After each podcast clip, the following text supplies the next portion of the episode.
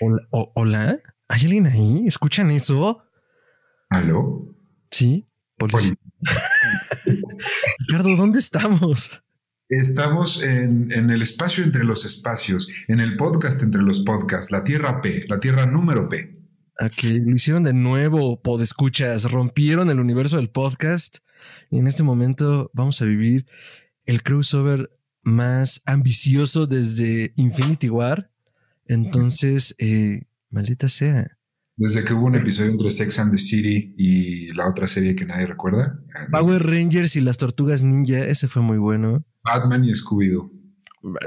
Con las batigalletas y la batileche que eran para Shaggy, sí, correcto.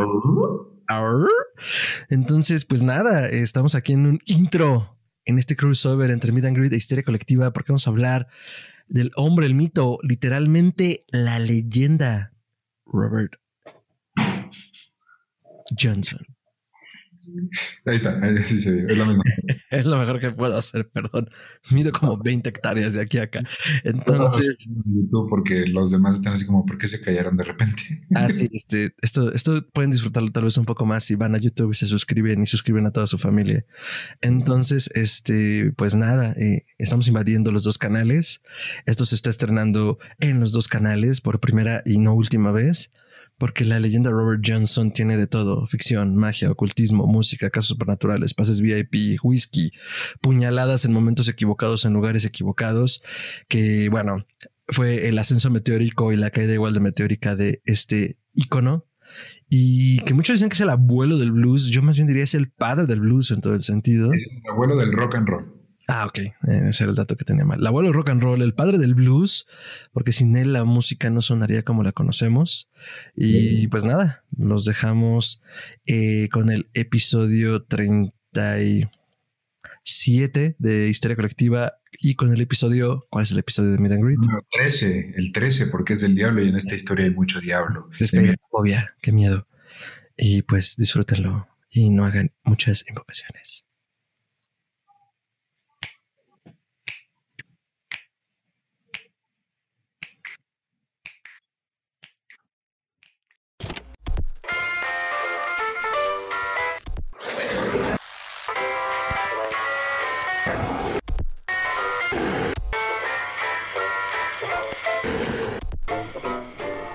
Histeria colectiva.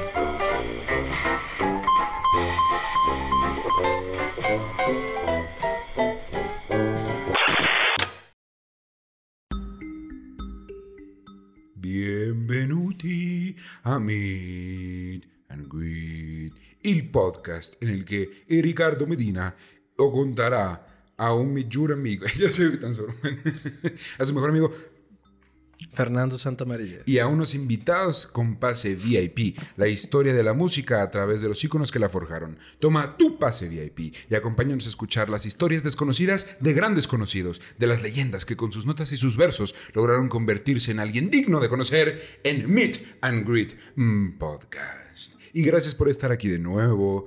Gracias a todos, a todos, absolutamente todos los que decidieron darle clic a un nuevo episodio de and Greet. Aquí estamos el día de hoy con un Fernando distinto a los Fernandos que ya conocen. Este eh, lo sacamos de un nuevo closet. El, el doctor lo infló y porque tenemos distintos Fernandos para distintas cosas. Tenemos el Fernando productor, el Fernando conductor, el Fernando que hace los cables, el Fernando que limpia. Entonces, tenemos, y este es un nuevo Fernando. ¿no? Eh, bienvenido, amigo mío. Ojalá fuera cierto. Está bien, lo que te sirva para dormir por las noches. El día de hoy tenemos no solo al Fernando de Histeria Colectiva, sino a un invitado nuevo y muy especial que viene de parte de un podcast hermano que es Histeria Colectiva. El señor, el doctor, ¿qué digo doctor? El maestro, ¿qué digo maestro? El señor cirujano cirujano del terror, el doctor Abraham. ¿Cómo está usted? Estoy muy contento de estar aquí. Gracias por la invitación. De veras disfruté mucho los programas cuando los escuchaba desde YouTube, Spotify y todas las plataformas que hay de medios. HH. Muy bien, doctor. Nos da mucho gusto tenerlo por acá. Los universos se fracturen. Y, de nuevo, desde la temporada pasada lo trajimos desde un vortex distinto a nuestro querido amigo y también un, increíble conocedor de la música en general, el señor Alexander Rubén. Muchas gracias por estar acá. Es un placer volver a estar con ustedes. Es un honor siempre verlos en esta cabina que es Este nuestro estudio. cubo, esto- este vacío en el que hemos existido desde hace un año y medio en la pandemia, pero aquí estamos. Pero aquí estamos, y estamos. Bueno, yo estoy listo, pero yo, yo quiero preguntarle, no solo a Alexander, sino a Histeria Colectiva Podcast. ¿Están listos? Nunca he estado más listo. Sí. Ahora sí. listo, creo. Estamos el día listos. de hoy todos conocemos Inspírame. el tema, así que ahí les va. Y en el treceavo día, cuando la luna esté llena y los lobos aúllen, veráse incondenatum aquel hombre que siga el camino de la perdición.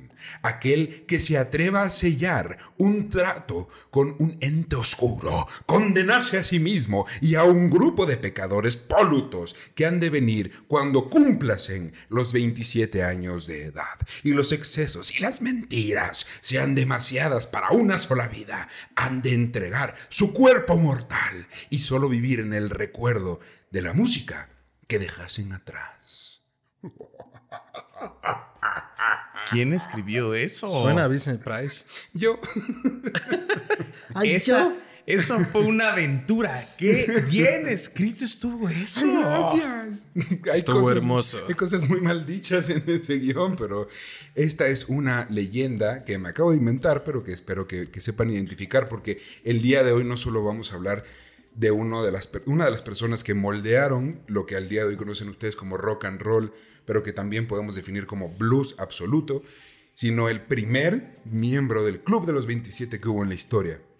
Ya hablamos de Kurt Cobain en su momento con este caballero, con Alexander, pero hoy vamos a hablar del primero que hubo, que del que se tiene registro.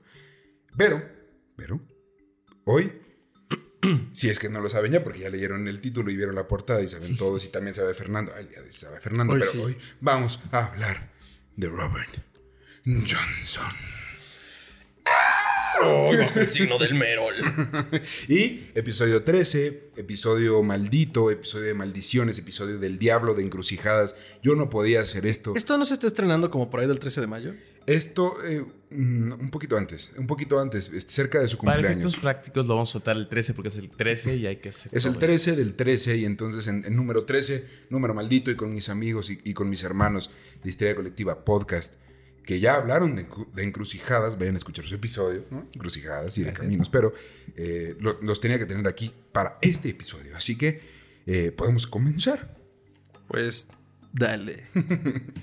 Pues ahí les va. Esta historia no empieza como las otras que hemos contado en este podcast. Entonces, ¿dónde empiezan? Este relato comienza un día soleado de febrero con Julia Ann Majors casándose con Charles C. Dodds, un prominente empresario de Hasselhurst, Mississippi. La historia llegaría, le- perdón, la pareja llegaría a tener cinco hijos antes de que el Ku Klux Klan comenzara a perseguir a Charles para lincharlo. A la verga. Siendo este un hombre negro con dinero, era un blanco perfecto para este grupo de personas miserables. Claro. Nueve años duraría el matrimonio antes de divorciarse y Charles se mudó a Memphis, Tennessee. Cambió su apellido a Spencer para que ya no lo persiguieran y consiguió una nueva esposa. Julia, por su parte, comenzó a vagar de una casa a otra, viviendo con amigos o novios. Mandó a sus cinco chamacos a vivir con Charles, así de váyanse con su papá, güey, que le van a a Memphis, güey. Y en 1910 se mudó con su novio, Noah Johnson. Mm, me suena el apellido. Un año después nacería una de las figuras más importantes en la historia de la música negra, particularmente del blues, Robert Leroy Johnson, en una casa escopeta que sobrevive al día de hoy. ¿Escopeta? A las casas escopetas se les dice así porque se decía que de- desde uno de los extremos de la casa podías disparar con una escopeta A la madre. y sin darle ningún mueble atravesaría las paredes del fondo de la casa. Entonces era una casa muy pequeña, muy rural, muy pobre. Mm, mm, mm. Al día de hoy existe, güey. La pueden visitar. Ay, este es un lugar turístico. Y al parecer, Julia y Noah no se llevaban muy bien porque al poco tiempo, con todo y bastardito, esta se fue a buscar un nuevo amanecer. Sin comida, ropa o un techo, madre e hijo se fueron caminando por el delta de Mississippi. Ahí les voy. Porque ya sé, ya venía la duda. Aquí yo, yo vi la duda aquí. no Esto sé. es muy blues, eso es lo que estás diciendo. Sí, yo casi me imagino el soundtrack así. el y el vapor al fondo.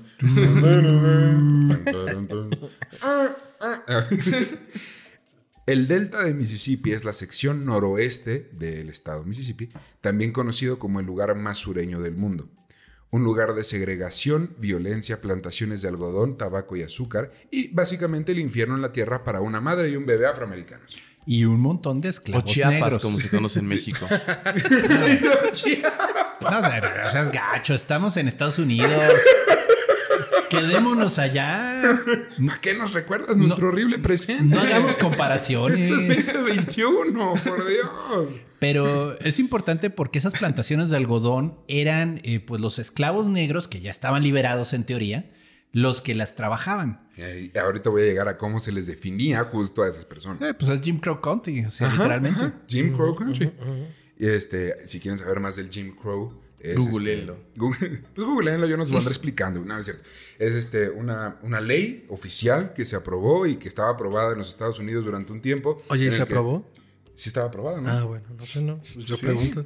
Sí, era una ley, güey, en el que no, este, segregaba oficialmente a la comunidad negra y luego se abolió, pero ya, habíamos- ya habíamos hablado del Jim Crow en, en el episodio de Nina Simone. Te estoy molestando. Y Lovecraft Country, nuestro... Lovecraft Country en, el- Es en el buena Histeria Colectiva.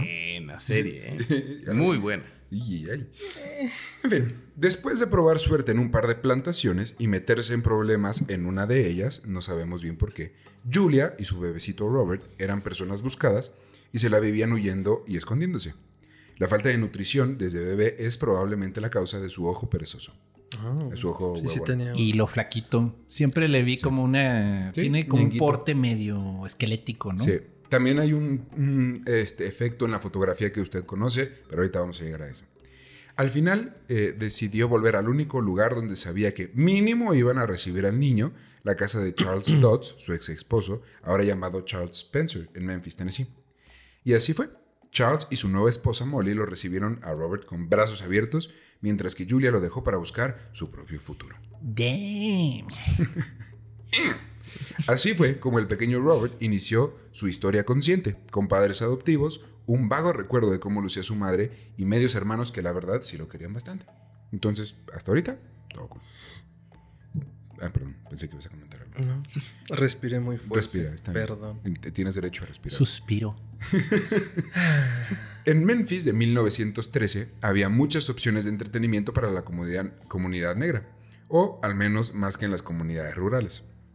Y el pequeño Robert creció escuchando a los músicos de calle tocando el blues. Su medio hermano le dio clases de guitarra y en la escuela, porque Robert Johnson fue a la escuela, contrario a lo que les quieren hacer creer en algunos documentales que existen por ahí. eh, en la escuela también recibió educación general y educación musical.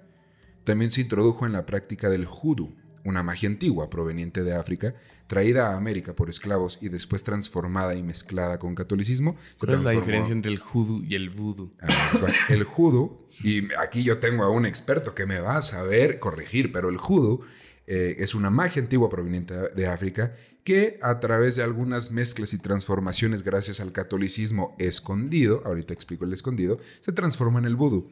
El- y, bueno, de nuevo, aquí está un experto. Es que güey, mejor que te lo explique el doctor, güey. yo qué onda. Ah, ah, mira, todo depende de dónde vienen las etnias, ¿no? Entonces, el punto es que los esclavos que llegaron a Estados Unidos traían este conocimiento de religioso africano. Los que llegaron a Haití son los que practican vudú. Los que llegaron a Estados Unidos fueron los que hicieron hoodoo. El hoodoo tiene más cristianización. Usa más los salmos, usa más Aves Marías, usa más Padres Nuestros que el vudú. El vudú es un poquito más, pues vaya, más africano. ¿no? Autóctono. Pero entonces hay muchos libros de, bueno, mira, lo importante entender del hoodoo es esto. El hoodoo es una manera de vengarse de los capataces. Es una manera en la que los esclavos podían sacarle ventaja a los blancos. Entonces es en cierto sentido revolucionario y anarquista. Entonces, ¿la magia no es justa? No, no es justa. Pero ¿qué crees? Los esclavos también saben practicar magia para que el esclavo no, para que el capataz no les pegue tan duro, o sea, o para desquitarse el capataz. Ok, Entonces, eso es el judo. nice. La presencia de histeria, amigos, se hace. Histeria amigos. Histeria amigos me gusta. Histeria amigos. Era, y, y en Memphis era muy común ver tiendas eh, que vendían todo tipo de instrumentos para estas prácticas. Era, vendían todo tipo de hierbas, de este, huesos, de, de elementos naturales que servían para los rituales que conlleva el judo. ¿no? Y el futuro pintaba muy bien para Robert cuando de pronto, como un fantasma de su pasado, se volvió a aparecer su madre en su camino. Ah, mira nomás. Oli. Esta se había vuelto a casar, esta vez con un aparcero. Ahora sí, viene lo que decía el doctor. Un aparcero es básicamente un esclavo legal. Es decir, la esclavitud se había abolido para este entonces, pero la manera en la que los dueños de plantaciones decidieron que iba a ser legal tener esclavos era, yo te tengo aquí trabajando, yo te pago cierta cantidad de dinero, pero no en dólares. Te lo pago en crédito en mi tienda, O sea, una tienda de rayas. una tienda de rayas. Efectivamente. Básicamente. Eso suena a esclavitud con varios pasos. Con pasos extra. Y este, entonces ella se había casado con un aparcero, no, no se había casado, pero era su novio. Este, un aparcero llamado Will Dusty Willis. Dusty era su apodo. Ahorita les voy a explicar por qué. Polvorín. ¿Polvoso? Polvorín, el polvoso. El polvoso. El polvocito. Vivían juntos en una plantación de Arkansas, que geográficamente está al lado de Memphis. Entonces está Memphis, o sea, en el estado de Tennessee, Mississippi un poco más abajo y Arkansas del lado, su lado izquierdo, mi lado derecho. Ah, Estoy confundiendo los lados. Una región preciosa. Eh, bueno, bien bonito. ¿Qué, qué estás diciendo? ¿Dónde está? Memphis, Tennessee y. Arkansas están juntitos, güey. En este momento está apareciendo un mapa para que no se confunda la audiencia. Y así, una gran flecha. Es que me da miedo decir como, ah, están en Tennessee y luego se fueron a Arkansas. Ay, pues viajaron por todo el... pues No, están al Nah. todos están en el mismo cuadrante. Y necesitaban la mamá y este nuevo novio un par de manos nuevas que trabajaran la tierra para ganar más dinero y poder subsistir. Así que literal fue como, pues yo tengo un hijo en Memphis, güey, pues déjame, voy por él. Yo ¿Sabes tengo- qué? Vamos por él. Tengo un esclavito que puede trabajar para nosotros. Qué horror. Pero hace ratito, no, mantengámoslo, como no seas manchado. Sí. Tengo un esclavito. Damn. Eh, y este, y sí nacer sin un techo, ropa o comida había, habían sido el golpe limpio al hocico de su destino, dejar la civilización y la educación de Memphis por irse a trabajar a una plantación de algodón fue un gancho al hígado de este boxeador llamado la vida de Robert Johnson. Pero este no se dejaría vencer tan fácilmente. Lo triste está que no podía decirle que no. O sea, era su madre. O Era sea, su por mamá, todos los eh. derechos tenía para de llevárselo. Sí, No totalmente. había quien se opusiera. Literal fue como de, oye, pues te vienes, pues me voy, pues ¿qué hago, güey? Pues ¿qué- ¿cómo le digo que no? A pesar de que tenía muy poco recuerdo de ella, güey. Entonces, Damn. a los 10 años, literalmente, Robert se fue a trabajar y ahí haría un par de amigos, pero más importante que esto, aprendería el blues que se tocaba en las plantaciones. Un blues muy distinto al que se tocaba con el piano de Memphis. Un blues con guitarra acústica, fuerte y rasposo, como un bourbon de maíz, pero uno muy honesto que se cantaba desde las entrañas de un enojo de todo un pueblo oprimido que no tenía culpa, pero sí resentimiento. Pues es el que usa la de la botella, ¿no? De que le quitan el cuello a la botella y se lo ponen en el dedo. Y entonces logran hacer esos efectos de vibrato. Exacto. Y él Que- fue, él adoptó esa práctica, pero la hizo famosa. Sí, que eventualmente ya hicieron slides y tubos Sí, sí. de aluminio y cristal. Sí. Pero Que originalmente no era, te una, fueras a volar un dedo. era ¿no? una. Coca-Cola. o Es sea. correcto, es correcto. Al poco tiempo, la familia Rota se mudó a otra plantación que pagaba más, que por más me refiero a dos centavos más al día. Sí. Era Y- más. Sí. Y esta quedaba cerca del pueblo Robinsonville. Ahí, Robert volvió a tomar clases de primaria y consiguió una libretita donde anotaba ideas y posibles letras para canciones. Así que nació nuestra estrella. Sí, eh, eh, ¿qué edad? Die- 10, 11 años más o menos. Ya me imagino la calidad de sus letras, o sea. Sí, no eran, no eran tan, tan bonitas, ¿no? Este, para 1928 ya tenía edad para viajar eh, y tenía como unos 17 años. Así que se iba a visitar a la que según él era su familia de verdad en Memphis. Hasta este punto, hasta donde estamos ahorita, Julian nunca le había dicho de su papá biológico. Real él pensaba que Charles, que era el ex esposo de la mamá, era su papá. Damn. Maldición. Y es por eso que Robert firmaba todo como R. Spencer, Chale. pensando que Charles era pues, el papá. ¿no? Qué duro, o sea. Sí. Al año de esto, Julia le dijo, ya, ahora sabes qué, tu papá es Noah Johnson, vive en este pueblo, pues ahí está tu- la información, es lo que, con ella lo que quieras, ¿no? Y este, entonces él empezó a firmar no solo como R. Spencer, sino como Robert Johnson o como Jax, que era un apodo sureño muy común. Como que, pues no sé. Siento que el sur de Estados Unidos tiene muchos apodos muy comunes. Así como de Dusty, Jax, Bob. Big Joe. Big Joe. Big, Big Joe. O sea, está cabrón porque aquí serías el panzas, güey, pero allá eres el Big Joe. Big Joe. Suena más chingón, entonces está, está cabrón. Chale. Eh, eh, ahora bien, Dusty era lo que en términos propios de la realeza conocemos como un real imbécil. Le habían dado su apodo porque su mayor diversión era patear la tierra por donde caminaba, levantando una nube de polvo a donde fuera. Entonces, Imagínate cuánto pinche polvo había en Mississippi en 1928. güey. Y en Tennessee. y en Arkansas. Dustville, literalmente. Literal. Y este, pues bueno, ese era su apodo. Quería, este este güey, o sea, no solo era un imbécil, así como en general era como un estúpido, ¿no? Él quería que Robert trabajara desde que el sol salía hasta que se metía en la lejanía, ¿no? Y esto simplemente no iba a pasar, güey, porque este güey, no, no que fuera un huevón, pero decía como, güey, la música es mi pasión. Yo no quiero trabajar el campo, güey, no sé por qué me trajeron aquí. Entonces, eh, le ganó, eso le ganó un buen de golpizas. O sea, se lo madrearon día a diestra y siniestra a este señor. Como solía ser en esa época. No era tan. No, exacto, No tan- era poco común. Pero es que Robert tenía un objetivo en mente: volverse famoso tocando su música. A como huevo. todos tenemos a la edad de 11 años. Ah, huevo.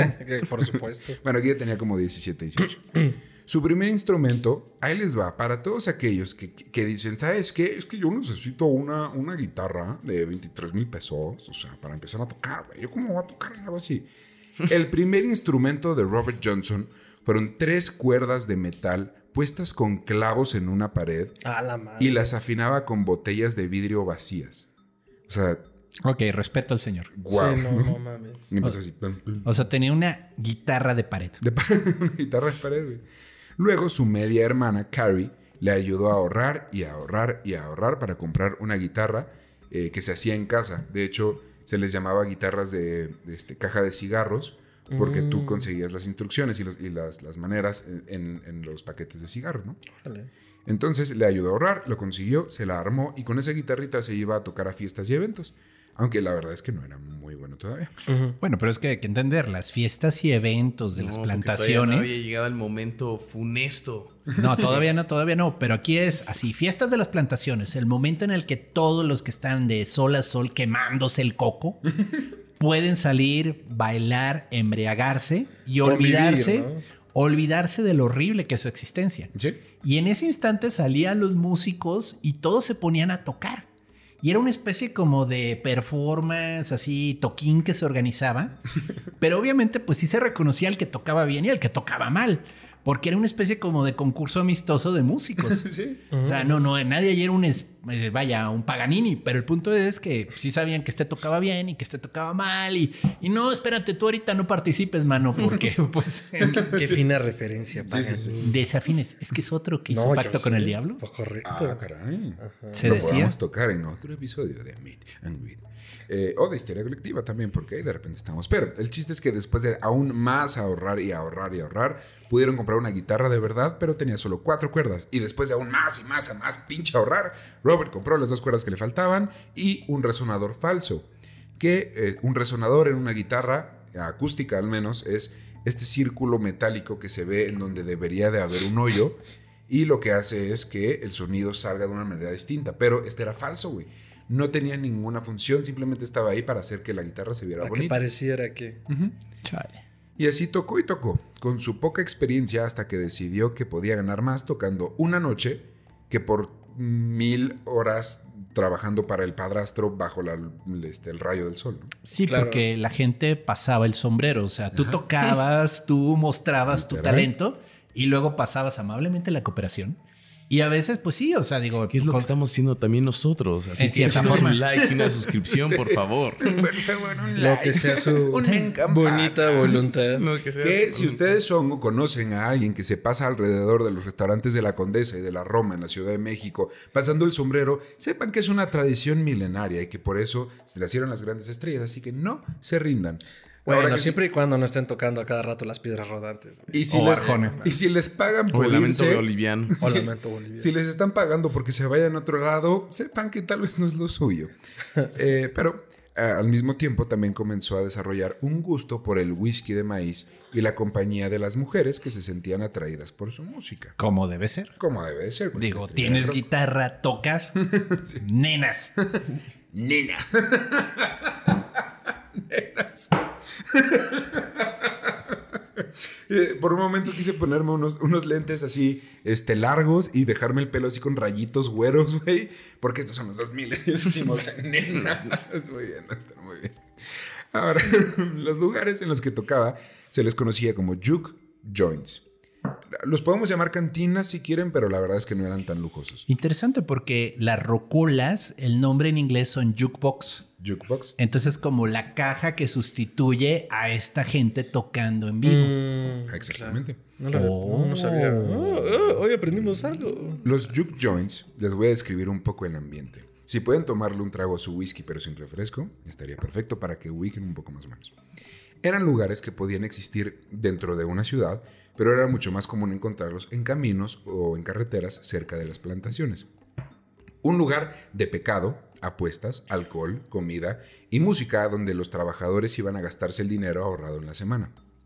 En estos lugares era igual de probable que te tocara escuchar No el saben mejor qué coraje blues. me da y qué vergüenza.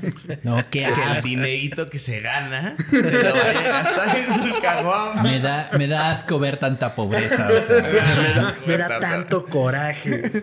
Es un chiste muy mexicano para todos aquellos que estén fuera. Bueno, es un chiste mexicano. Y en estos lugares era igual de probable que te tocara escuchar el mejor blues de tu vida que verte involucrado en una pelea de cuchillos o una balacera. Eh, la mayoría no tenía conexión a electricidad, por lo que la iluminación provenía de algunas lámparas llenas de queroseno y velas. Entonces, era un lugar pobre, paredes de lámina, mm, lámparas de queroseno, un par de músicos allá y se servía un chingo de whisky, güey. Pero, ¿qué año es?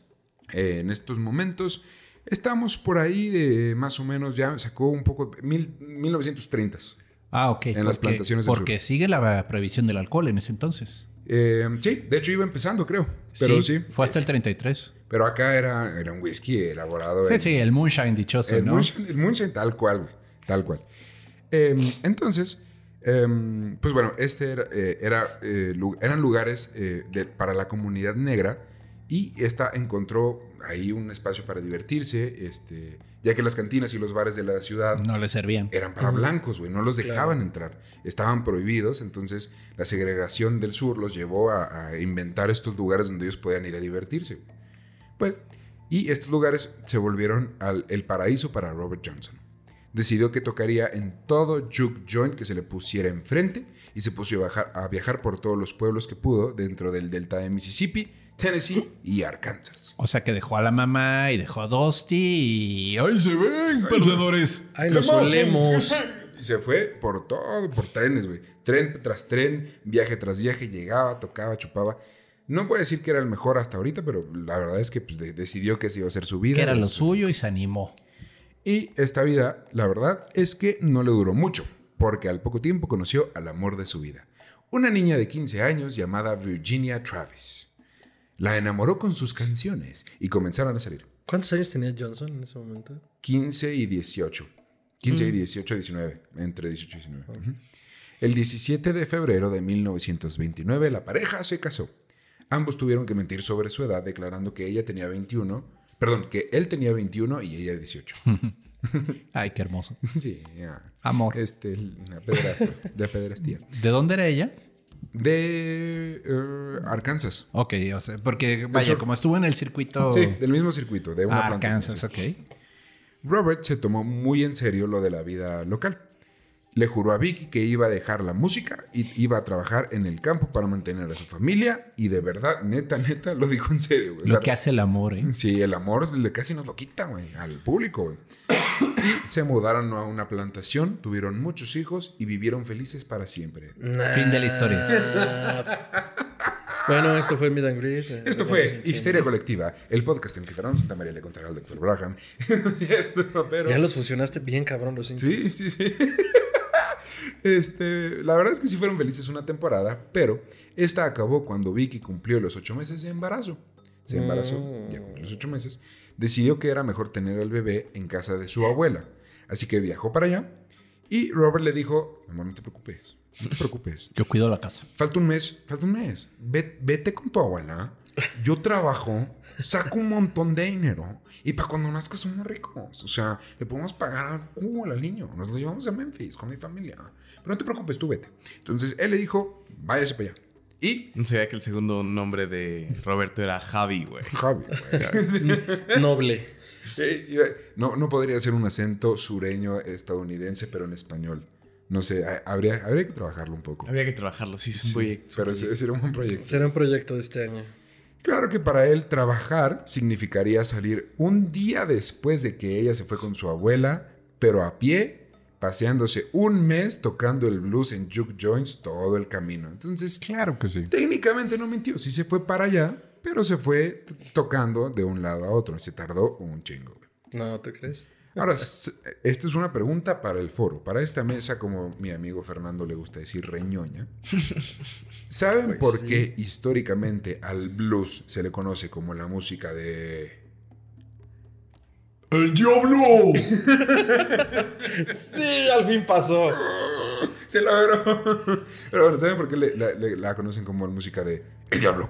No, ni idea. Porque no, no es una estructura natural, ¿no? La nota blue rompe como con las escalas tradicionales musicales. Entonces, ¿Y por qué? básicamente no es de Dios. ¿Y por qué? ¿Y por qué? ¿Y por qué más, Ricardo? ¿Por qué se le conoce así? Bueno, ¿recuerdan que les conté que en los juke joints los hombres se gastaban toda la lana ahorrada y se metían en peleas ¡Sí! y se emborrachaban? ¡Sí!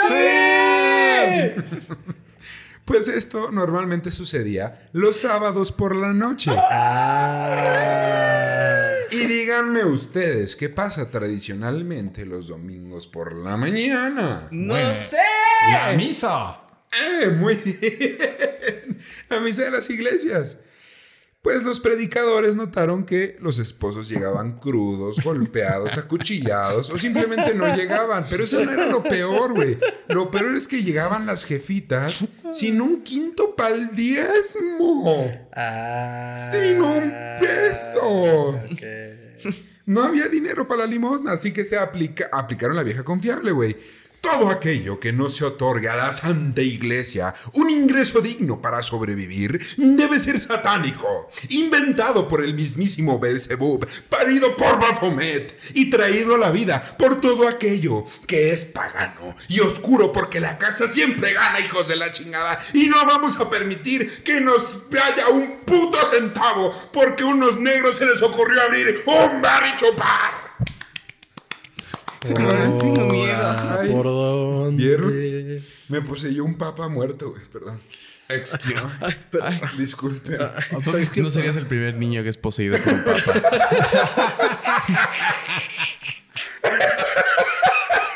Bueno, hablando de eso, pásame el jugo de Jesús. Ay, una disculpa. Pues Ay, grandes chistes. Así fue como Robert Johnson pasó un mes entero tocando la música de El Diablo. ¡El diablo! en Juke Joints, hasta que por fin llegó a la casa de la abuela de Vicky, donde se enteró que esta y el bebé, lamentablemente, habían perecido en el parto. O sea, el cínico, o sea, te tratamos de enviar un telegrama para decirte que tu esposa se había muerto. ¿Dónde andaba? Ah, estaba en camino, suegra. Ah, no, era la abuela, ¿no? Entonces, abuela, la estaba abuela. en camino, señora. No me esté molestando, chale. Se le murió en el camino, qué feo. Pero ¿quieres saber qué fue lo más sabroso de esa patada en los huevos? De que se te haya muerto no solo la esposa, sino tu hijo. No sé. No tengo ¿Que idea. debía dinero al hospital? A menos mal. Que la familia... No, porque intentó parir en la casa de la abuela. Que la familia Ah, ¿viste entera de? Vicky culpó a Robert de su muerte por no haber estado presente en el parto. Ah, güey, también. no por andar emborrachándose y tocando la música la- con la que Satanás se mete a la tina con un vino rosé y una mascarilla. El diablo. El diablo. Tiene razón. O sea, digo, siendo la abuela una mujer de fe y de religión, Sí. considerando el hecho de que su nieta perdió la vida dando a luz, tengo que echarle la culpa al pinche Exacto, inútil o del sea, marido que... No, no que haya intentado parir en mi casa, por supuesto. No, No, no, en y, un hospital. y en condiciones completamente En- en ese antihigiénicas, entonces, ¿no? 50% de las mujeres se morían en el parto. ¿50? 50-50. No mames. 50-50, güey. Ahora- Pero la culpa es del güey, No, huevón. pero aún así, ajá, o sea, dices, oye. Bueno, you get it. Ajá. Sí. Pues Robert Johnson para este punto tenía 19 años, cero esposas y una guitarra, que no soltaría hasta que lo obligara a la muerte. Qué bueno Y- eres con las matemáticas. Y una, y una depresión tremenda, supongo, porque no se pierda la esposa sin sentirse mal. ¿eh? Cuando llega el diablo. No. Empezamos, ahí viene. Empecemos, empecemos a contar los madrazos que le va dando la vida. La mamá se lo lleva de la ciudad, entonces tiene que vivir en las plantaciones, se lo madrea el, el que no Nació su negro en papá. el sur de Estados Unidos Nació- antes de Primer madrazo. 1963, güey. Ese fue el primer Ese fue el primer grave golpe de la vida. Pues Robert comenzó a hacerse de cierta fama de guitarrista mujeriego bebedor por la zona. Se quedó en el delta de Mississippi para seguir absorbiendo como esponja todos los trucos de los viejos guitarristas que tocaban el blues mejor que él. Y Bien hecho. un día entró a un juke joint en el que el célebre cantante de blues Eddie House estaba tocando. Eddie House sí grabó cosas, está en Spotify, vayan y búsquenlo porque es muy bueno, pero estaba por ahí tocando en un barecito. Robert se acercó y le pidió una oportunidad de probarse en el escenario, pero esta audición salió espantosa, horrible, qué asco. Que, y Qué asco. este, le dijeron, le empezaron a decir como, güey, solo vas a andar, vas a andar rompiendo las cuerdas de la guitarra, güey, dame esa madre, güey, dame esa madre, güey. Antes de que te lastimes, hijo. De repente Mississippi se volvió Monterrey, güey. Y entonces le dijeron, dame esa madre, güey, dame esa madre, güey. No, no estás chingando, güey. Ponte nuevo, ponte león, no mames. Entonces, Güey, ahora sí qué asco. güey. frustrado, infeliz y deprimido, Robert se fue a vagar por los campos, por los caminos. Llorando. entre, su plan- entre plantación y plant- plantación, pidiendo Plantación. al cielo que le mandara algún consuelo. Pero el cielo no contestó. La respuesta, de hecho, vino del lado contrario. Vámonos, recio. No, aquí entraba un requinto de blues. ¡Qué miedo! El mosquito, el mosquito. ¡Qué miedo!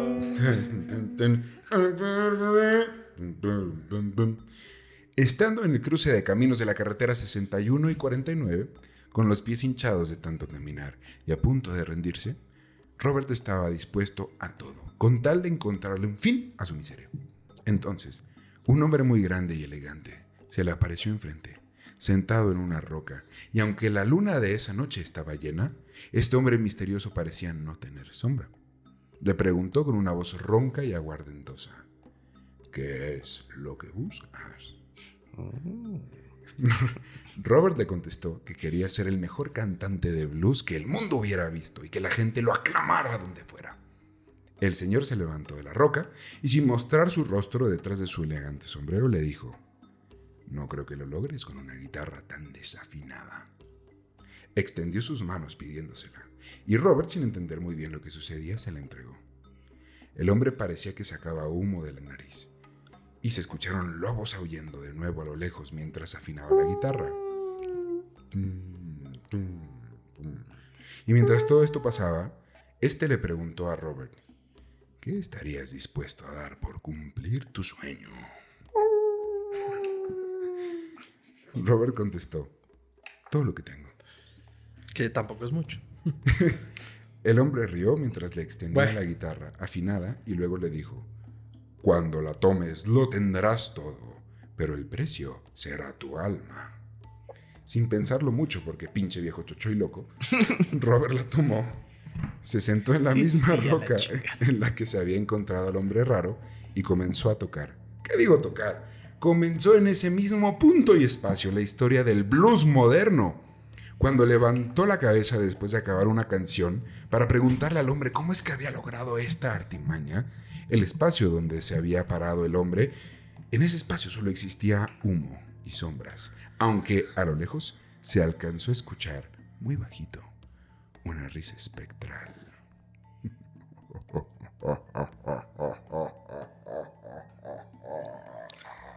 ¡Qué gran risa! Quiero que sepan que esa risa no está editada. Qué Así ríe el caballero. Bien contado, bien contado. Eso fue todo una aventura para mis sentimientos, ¿eh? Me Fue- tuviste absorto durante 20 minutos. Yo estuve anonadado. Sentí el terror en mis oídos. Patiperplejo. Patidifuso. Obnubilado. Obnubilado. Lo interesante es que sí lo cuenta así Robert Johnson, ¿no? O sea, él en algún momento se sinceró porque le decían, güey, ¿qué hiciste? No, ¿Quién la pues, cuenta güey. así? O sea, pues yo llegué y me pasó esto. En total pasó un año y medio desde que fue humillado hasta que volvió al mismo juke joint donde tocaba Son House y al mismo Son House le pidió otra oportunidad, güey. Así Dijo, que como de, perra, vengo a retarte, cabrón. De manos te van a faltar para pelearme el tremendo reatón de blues que voy a poner aquí en medio de todos ustedes, güey. A cuatro manos. Es azul porque el blues es azul. Oye, pero hermano, deberías de revisarte eso, ¿no? Debería estar así. ok, pero Hay, checa. hay un tema ahí con la circulación, ¿eh? Y mira, Es que te es- sentaste y ya te apretaste el huevo. Son le permitió subir al escenario y lo que sucedió después lo podemos describir como el nacimiento formal del rock and roll. Como el final de Whiplash. ¿Sí? Ándale. Tal cual. Tal cual. Robert empezó a tocar de una manera que nadie nunca había oído antes, tocando ambos el bajo y el tempo en la misma guitarra, algo que hasta la fecha solo se consideraba posible en el piano. Mientras tenías el tum, tum, tum, tum, tum, tum, tum, tenías el Eso sonó como bien decimonónica, güey. En un clavicordio. Whatever. Nadie lo podía creer, güey. ¿Cómo el chico que un año y medio antes casi rompía su pinche guitarra, ahora dejaba a Son House como el músico de medio pelo promedio X, güey? Cito. Esto, y, y si, si hubiera practicado mi acento sureño, pero en español lo estaría aplicando, pero no lo voy a aplicar. Ahora va- vas a usar el tamaulipeco. Trata de hablar como Elvis. Elvis era sureño. El Brown y yo Ah, sí. De Nashville. estábamos Sí, sí. tocando en un pequeño lugar de este Robinsonville llamado Banks, Mississippi. Estábamos tocando un sábado en la noche. No, güey, ya eres de Santa Fe. Sí, como que me, me puse muy Te fresa. fresas. La papa, la papa. Estábamos tocando un sábado por la noche y de la nada alguien llegó tocando la puerta. Y era él. Llevaba una guitarra colgándole en la espalda y yo le dije, Bill. Y él dijo, "¿Ah?". Y le dije, mira quién está por la puerta. él volteó y que me dice, "¿Ah?". sí, el pequeño Robert. Little Bob. Y que le digo, sí, y trae guitarra. Y que me dice, ¿no? y que me dice, Willy. Ay, cámara, que me dice que llega que le digo. "Ay, que- Ah, que me dice. Y Willy y yo nos reímos. Robert al final pasó entre la gente y llegó a donde estábamos. Yo le pregunté, bueno, niño, ¿sigues teniendo una guitarra? ¿Ah? ¿Qué haces tú con esa cosa? No puedes hacer nada. Y él contestó, bueno, te voy a decir algo. Déjame sentarme un minuto. Así que le dije, está bien. Y será mejor que lo aproveches. Y le guiñó el ojo a Willy. Así que se sienta ahí y por favor, eh, y por fin empieza a tocar y, oh por Dios, era buenísimo. Cuando acabó, todas nuestras bocas estaban abiertas. Y dije, bueno, eso fue rápido. Yo per- me perdí del acento hace 45 minutos. Pero yo sí lo estoy viendo. Eso fue bueno. Eso fue rápido. Lo siento, una disculpa. Si no lo captaron, pero bueno. Esa fue la historia más o menos de cómo lo vivió este Son House. Acabando la noche, Son le dio un consejo a Robert. Cito. Ahora que eres bueno, ten cuidado con las mujeres. Pueden hacer que te maten. Hashtag guarden este tweet. Hashtag cítenme luego. Arróbenme. Esta será una herramienta importante más adelante. Y aunque la historia de la encrucijada es muy bonita y la verdad es que la conté bastante bien, puede que exista una explicación más viable a por qué Robert mejoró tanto en tan poco yo- tiempo. Clases, ¿no? Por ejemplo. No, no, no, no, no. Se fue al bosque a tocar él solo hasta que los dedos le comenzaron a sangrar y siguió tocando hasta que cada cuerda se comenzó a reventar y logró con solo una cuerda tener todo el espectro de todas las guitarras.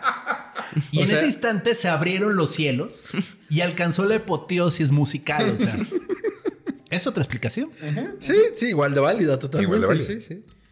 Pues, eh, volviendo al momento después de la humillación que sufrió por primera vez, es posible que Johnson haya querido encontrarse a sí mismo, entender de dónde venía para poder descifrar a dónde quería ir. Así que viajó a su pueblo de origen, Hazlehurst, a buscar a su padre biológico. Sin embargo, no hubo suerte. no lo encontró por ningún lado e incluso hasta el día de hoy no se sabe qué fue de Noah Johnson. Sigue siendo un misterio. Sin resolver. Sin resolver.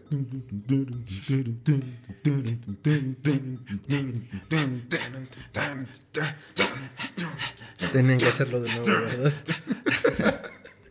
Eh, en fin, se fue a este pueblo, no lo encontró, pero a quien sí encontró fue al músico Ike Zimmerman, alguien descrito como un buen hombre, sumamente espiritual y un gran músico.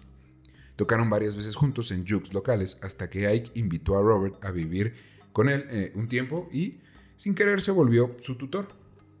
Y siendo fiel practicante, practicante del hoodoo, Ike Zimmerman creía que el mejor lugar para ensayar la guitarra era el cementerio de noche. ¿A huevo? Nadie se molesta con tu ruido, nadie te pide que le bajes, es de noche, por lo que te puedes escuchar a ti mismo perfectamente. Y si le cantas a los espíritus, puede que estos te den buena suerte después en el camino. ¿A huevo? Necromancia. I approve that. Gracias. Yo temía quedar como un imbécil enfrente de gente que sabe, pero al parecer medio sí le sé. Pasó un año y medio en el pueblo hasta que los locales lo empezaron a conocer como el hombre de la guitarra o The Guitar Man. ¿no? El, lo- el loco que toca en el cementerio también. Originales. Pues güey, para esto, estos güeyes sí eran originales porque estos fueron los primeros que lo pusieron. Güey, más mero no se puede. O sea, estoy entrenando con Mr. Miyagi en el cementerio No, no, no, no, tocando el- blues. O no, sea, sí, el hombre de la guitarra es lo que me parecía raro. Bueno, no original, lo otro está Digo, chingón. para hacer la leyenda completa solo faltaba que el señor este, Blues tuviera una hija. Ike Zimmerman sí tenía una hija. Uy, ¿y a poco hubo romance? No. Ah. Era muy chiquita. Ay, sí, era niña. Bueno, niña, bueno, güey. digo, ya vimos a Jerry Lee Lewis y eso nunca lo detuvo. Y ojalá nunca se vuelva a repetir. no, está, está Oh, por Dios. de güey. Luego lo localizó su familia porque se estaban mudando a Robert, así que le pidieron ayuda para cargar los bultos. Claro. Pobre Robert. Sí, fue como... Robert fue y los ayudó a cambiarse al 285 East Georgia Road en Memphis, Tennessee. Y esa sería su dirección oficial a partir de entonces, aunque el tiempo que en realidad pasaría ahí viviendo tal cual sería mínimo. Bueno, necesitaba un lugar donde llegaran los paquetes, vaya. Justo es importantísimo eso. Por cierto, se llevó a Ike con él para seguir practicando. Fue como, pues véngate conmigo. Oye, ¿y quién es él? Ah, es mi amigo. mi maestro, mi mentor. Mi, Oh, mi gurú. Mr. Miyagi. Eso fue- estuvo tan mal en tantos niveles. Y así fue como volvió a este juke joint y humilló a Son House. A partir de ese día la gente comenzó a ver a, a Robert Johnson medio raro. No solo por la creencia de que había sido parte de algún ritual satánico, sino porque su actitud también había cambiado. Solía maldecir a Dios o blasfemar en contra de Dios constantemente y la verdad es que era un ser solitario que prefería las botellas que duraran mucho y las conversaciones que duraran muy poco. Además no iba a la iglesia y pues, ¿qué le pasa, güey? O sea, ¿cómo que no va a la iglesia? ¿Cómo? Eran de San Pedro, ¿no? Eh, puede ser que también el tema está de que como perdió su esposa, realmente es un Sí. madrazo de la religión. Sí, de güey. cómo chingados Dios permite que pase esto. Yo creo que sí. Hay Yo otra cosa muy por importante, güey, porque el güey se la pasaba diciendo, pues, ¿sabes qué? Dios, vengas a tu madre". Y la gente decía, Dios se va a enojar y le va a lanzar un rayo, güey. Yo no quiero estar cerca de ese güey cuando eso pase, güey. Sí. Sí, sí. Bueno, quien nunca ha visto televisión española, aquí en Latinoamérica nos asustamos mucho cuando se blasfema, pero Sí. los españoles, eso es muy gracioso, al menos en su televisión pública, dicen 40 mil cosas que dices, no es posible que digan eso. Me cago en la puta y me cago en Dios. Y me cago en la puta de la madre de Dios también. En los zapatitos Hostia, del niño Jesús. ¡Hostia, coño! A mí una vez me regañaron por eso, ya les contaré. Ya, sí. sí, sí. Esto fuera, fuera del aire hablamos de esa anécdota. Fue por una blasfemia española. Muy y lo peor es que me disculpé, tan en curva me agarró que fue perdón. Sí, güey. Como, güey, ¿por qué me estoy disculpando? ¿Qué chingados? Pues digo, es que es una blasfemia. O sea, O sea, sí, pero yo genuinamente creí en ella. Y nos gana, como latinos crecemos con esta Sí, educación eso sí. de decir, perdón, sorry. No, y allá en el sur son muy cristianos, o Sí. sea, quizás no católicos, pero sí creen en Dios, sí creen en Jesús, sí creen en la Biblia, sí creen que el diablo te condena Sí. y demás. Sí, sí, sí. Entonces, cuando alguien blasfema de ese nivel, inmediatamente todo el mundo. "Oh". ¡Oh, no me vaya a caer un rayo a mí! Y además, músico, músico de la música Del del, blues, diablo. sí. Me encanta que eso sea el precursor del rock, o sea, porque el rock también se ganó toda esta imagen del diablo. Ay, Ay, Una disculpa. Si están en casa, por favor, hayan disfrutado ese ASMR para relajarse. Sí, fue así como. Sonó muy bien. Ok. Ahí sonó un poco más lejos, pero también sonó delicioso, ¿no? Bueno. Y es, es lo que más cercano que tenemos al whisky de Mississippi. Es lo más cercano que tenemos a la gloria. Lo más mugroso que existía en la tienda, eso fue lo que... No es cierto, no es decir, mi amigo John Daniels. Y como... ¿John? Jack. John. Es que cuando llevas cierto tiempo bebiéndolo, puedes decirle John Gerardo. Eh, yo, yo sé que alguien, si lo acabas de comprar, eh, Jack, pero... Sí, O ya... sea, ya puedes tratarlo de tu. Ay, qué mamuchazo. ¿eh? No mames. Y como ya, como ya sabemos, la vibra de los músicos hace que su sex appeal crezca por más colgado que tengas el ojo. Nenas. Muchas nenas. Qué bueno que aclaraste que estaba colgado, güey. Así que las mujeres comenzaron a interesarse aún más por él. Aunque eh, era bien sabido que era un hombre del blues. Y del diablo. un hombre de... ¡El diablo! Me, me sorprende que no le hayan puesto Sleepy. No. Por de- Por porque el como tiene el ojito colgado, Ah, no sí, es el clásico apodo, o sea, el dormilón. Droopy. Droopy también. Una chica en particular llamada Virgie Jane Smith se escapaba de su casa en las noches para escuchar a Robert tocar desde afuera del juke y él la vio una noche y dijo... Mm, Ñaca, ñaca. Nenas. Desde, desde entonces comenzó a salir por un tiempo con ella y obviamente hubo sexo. Al poco Es tiempo, obvio, güey. Al poco tiempo, Virgie se enteró que estaba embarazada. Robert le pidió matrimonio y le ofreció una vida decente en Memphis. Claro. Pero había un problema. Él era músico.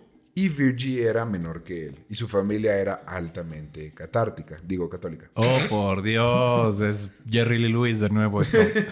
Maldita sea, no podemos escapar de eso. Y pues este güey tocaba la música del diablo, así que le dijeron él, güey, a ambas, chingas a tu madre, bye, güey. Mi hija no se va a relacionar con un músico. Sí, ¿cómo? Tocas la música del diablo jamás. Robert entonces, por despecho, comenzó a salir con una mujer llamada Callie Craft, la administradora de un juke joint local donde Robert to- tocaba. Y no tenía enfermedades venéreas porque le ha dado la vuelta a Mississippi. ¿no? pues, güey, yo, yo pienso que es muy posible que sí, güey, pero nunca se ha podido comprobar. Probablemente hay una cepa de la gonorrea con su nombre, o sea. Una cepa. Y si no la hay, debería. Y el 4 de mayo de 1931, Johnson y Callie Craft se casaron. Por despecho, güey. ¿Y el bebé? El bebé... Ah, ahí te voy con el bebé. No entiendo. Los cohetes. Estamos festejando ¿pero por qué? el matrimonio. Ah. Pero. Yap, yap. Yap, yap. Esto para el caso solamente lo alejó aún más de Virgie y de su hijo recién nacido, Obvio. Claude Johnson. Claude. Claude, Cloud. ¿Qué Ah, sería para Claude. convertirse Claude. en Jean-Claude Van Damme? No. No, no pasó. No pasó. Sigue soñando.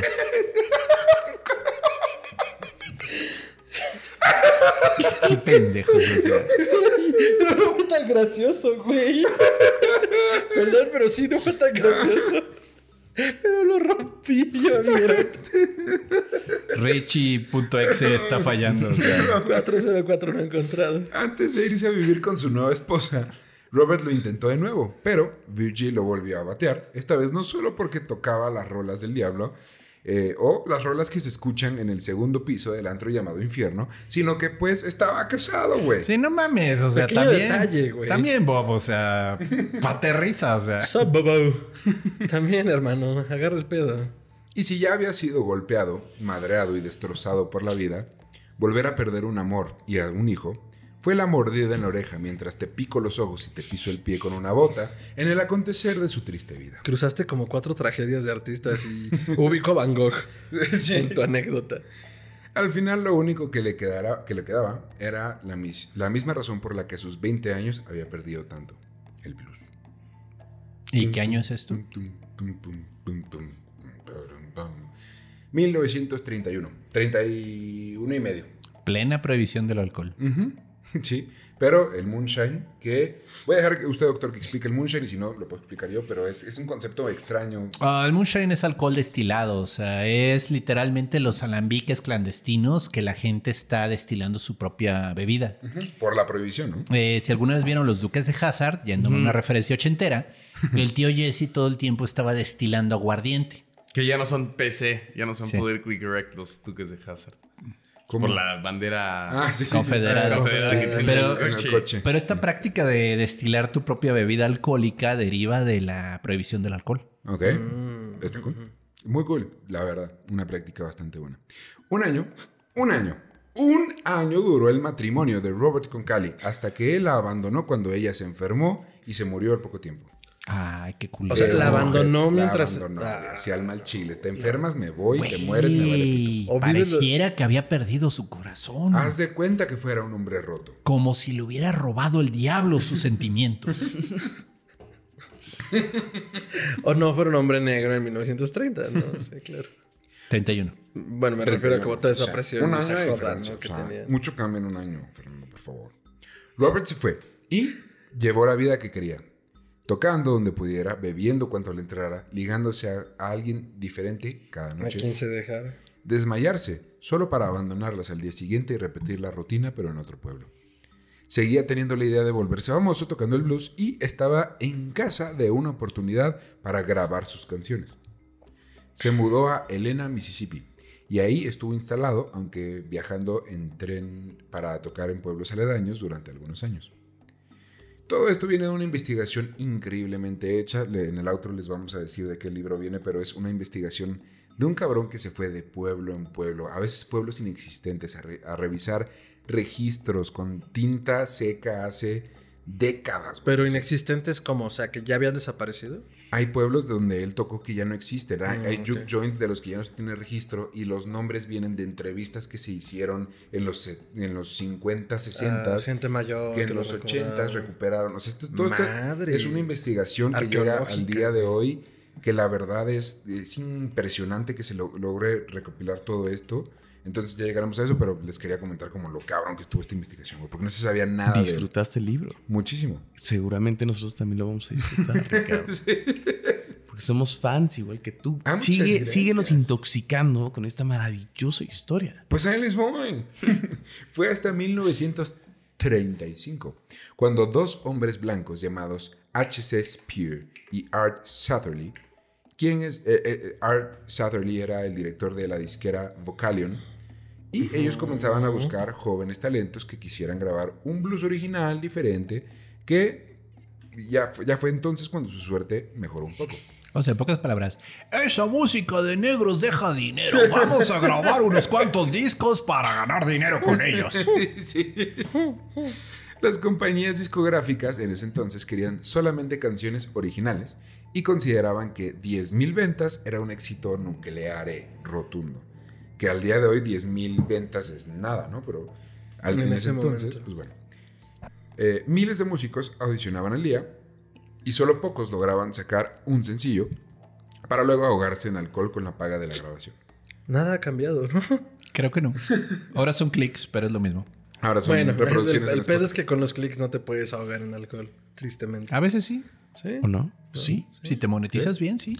Mm, Bueno, esa era una plática para una cápsula. Díselo al Gangnam Style. Ah, sí, ¿Qué? güey. Pues, güey, ese güey. Hizo la lana del universo. Ah, ¿Con pero no fue canción? solo por los... Pero no creo que Estaba pensando en, tengamos en Spotify. mil millones de Ajá. escucha. Ah, bueno, Spotify se especializa por no pagarle a la gente. Ajá, ese es mi... De hecho, el dueño de Spotify dice, no tengo por qué pagarles. perra. Pues Nunca mi- ha agarrado un instrumento en su vida. Ajá.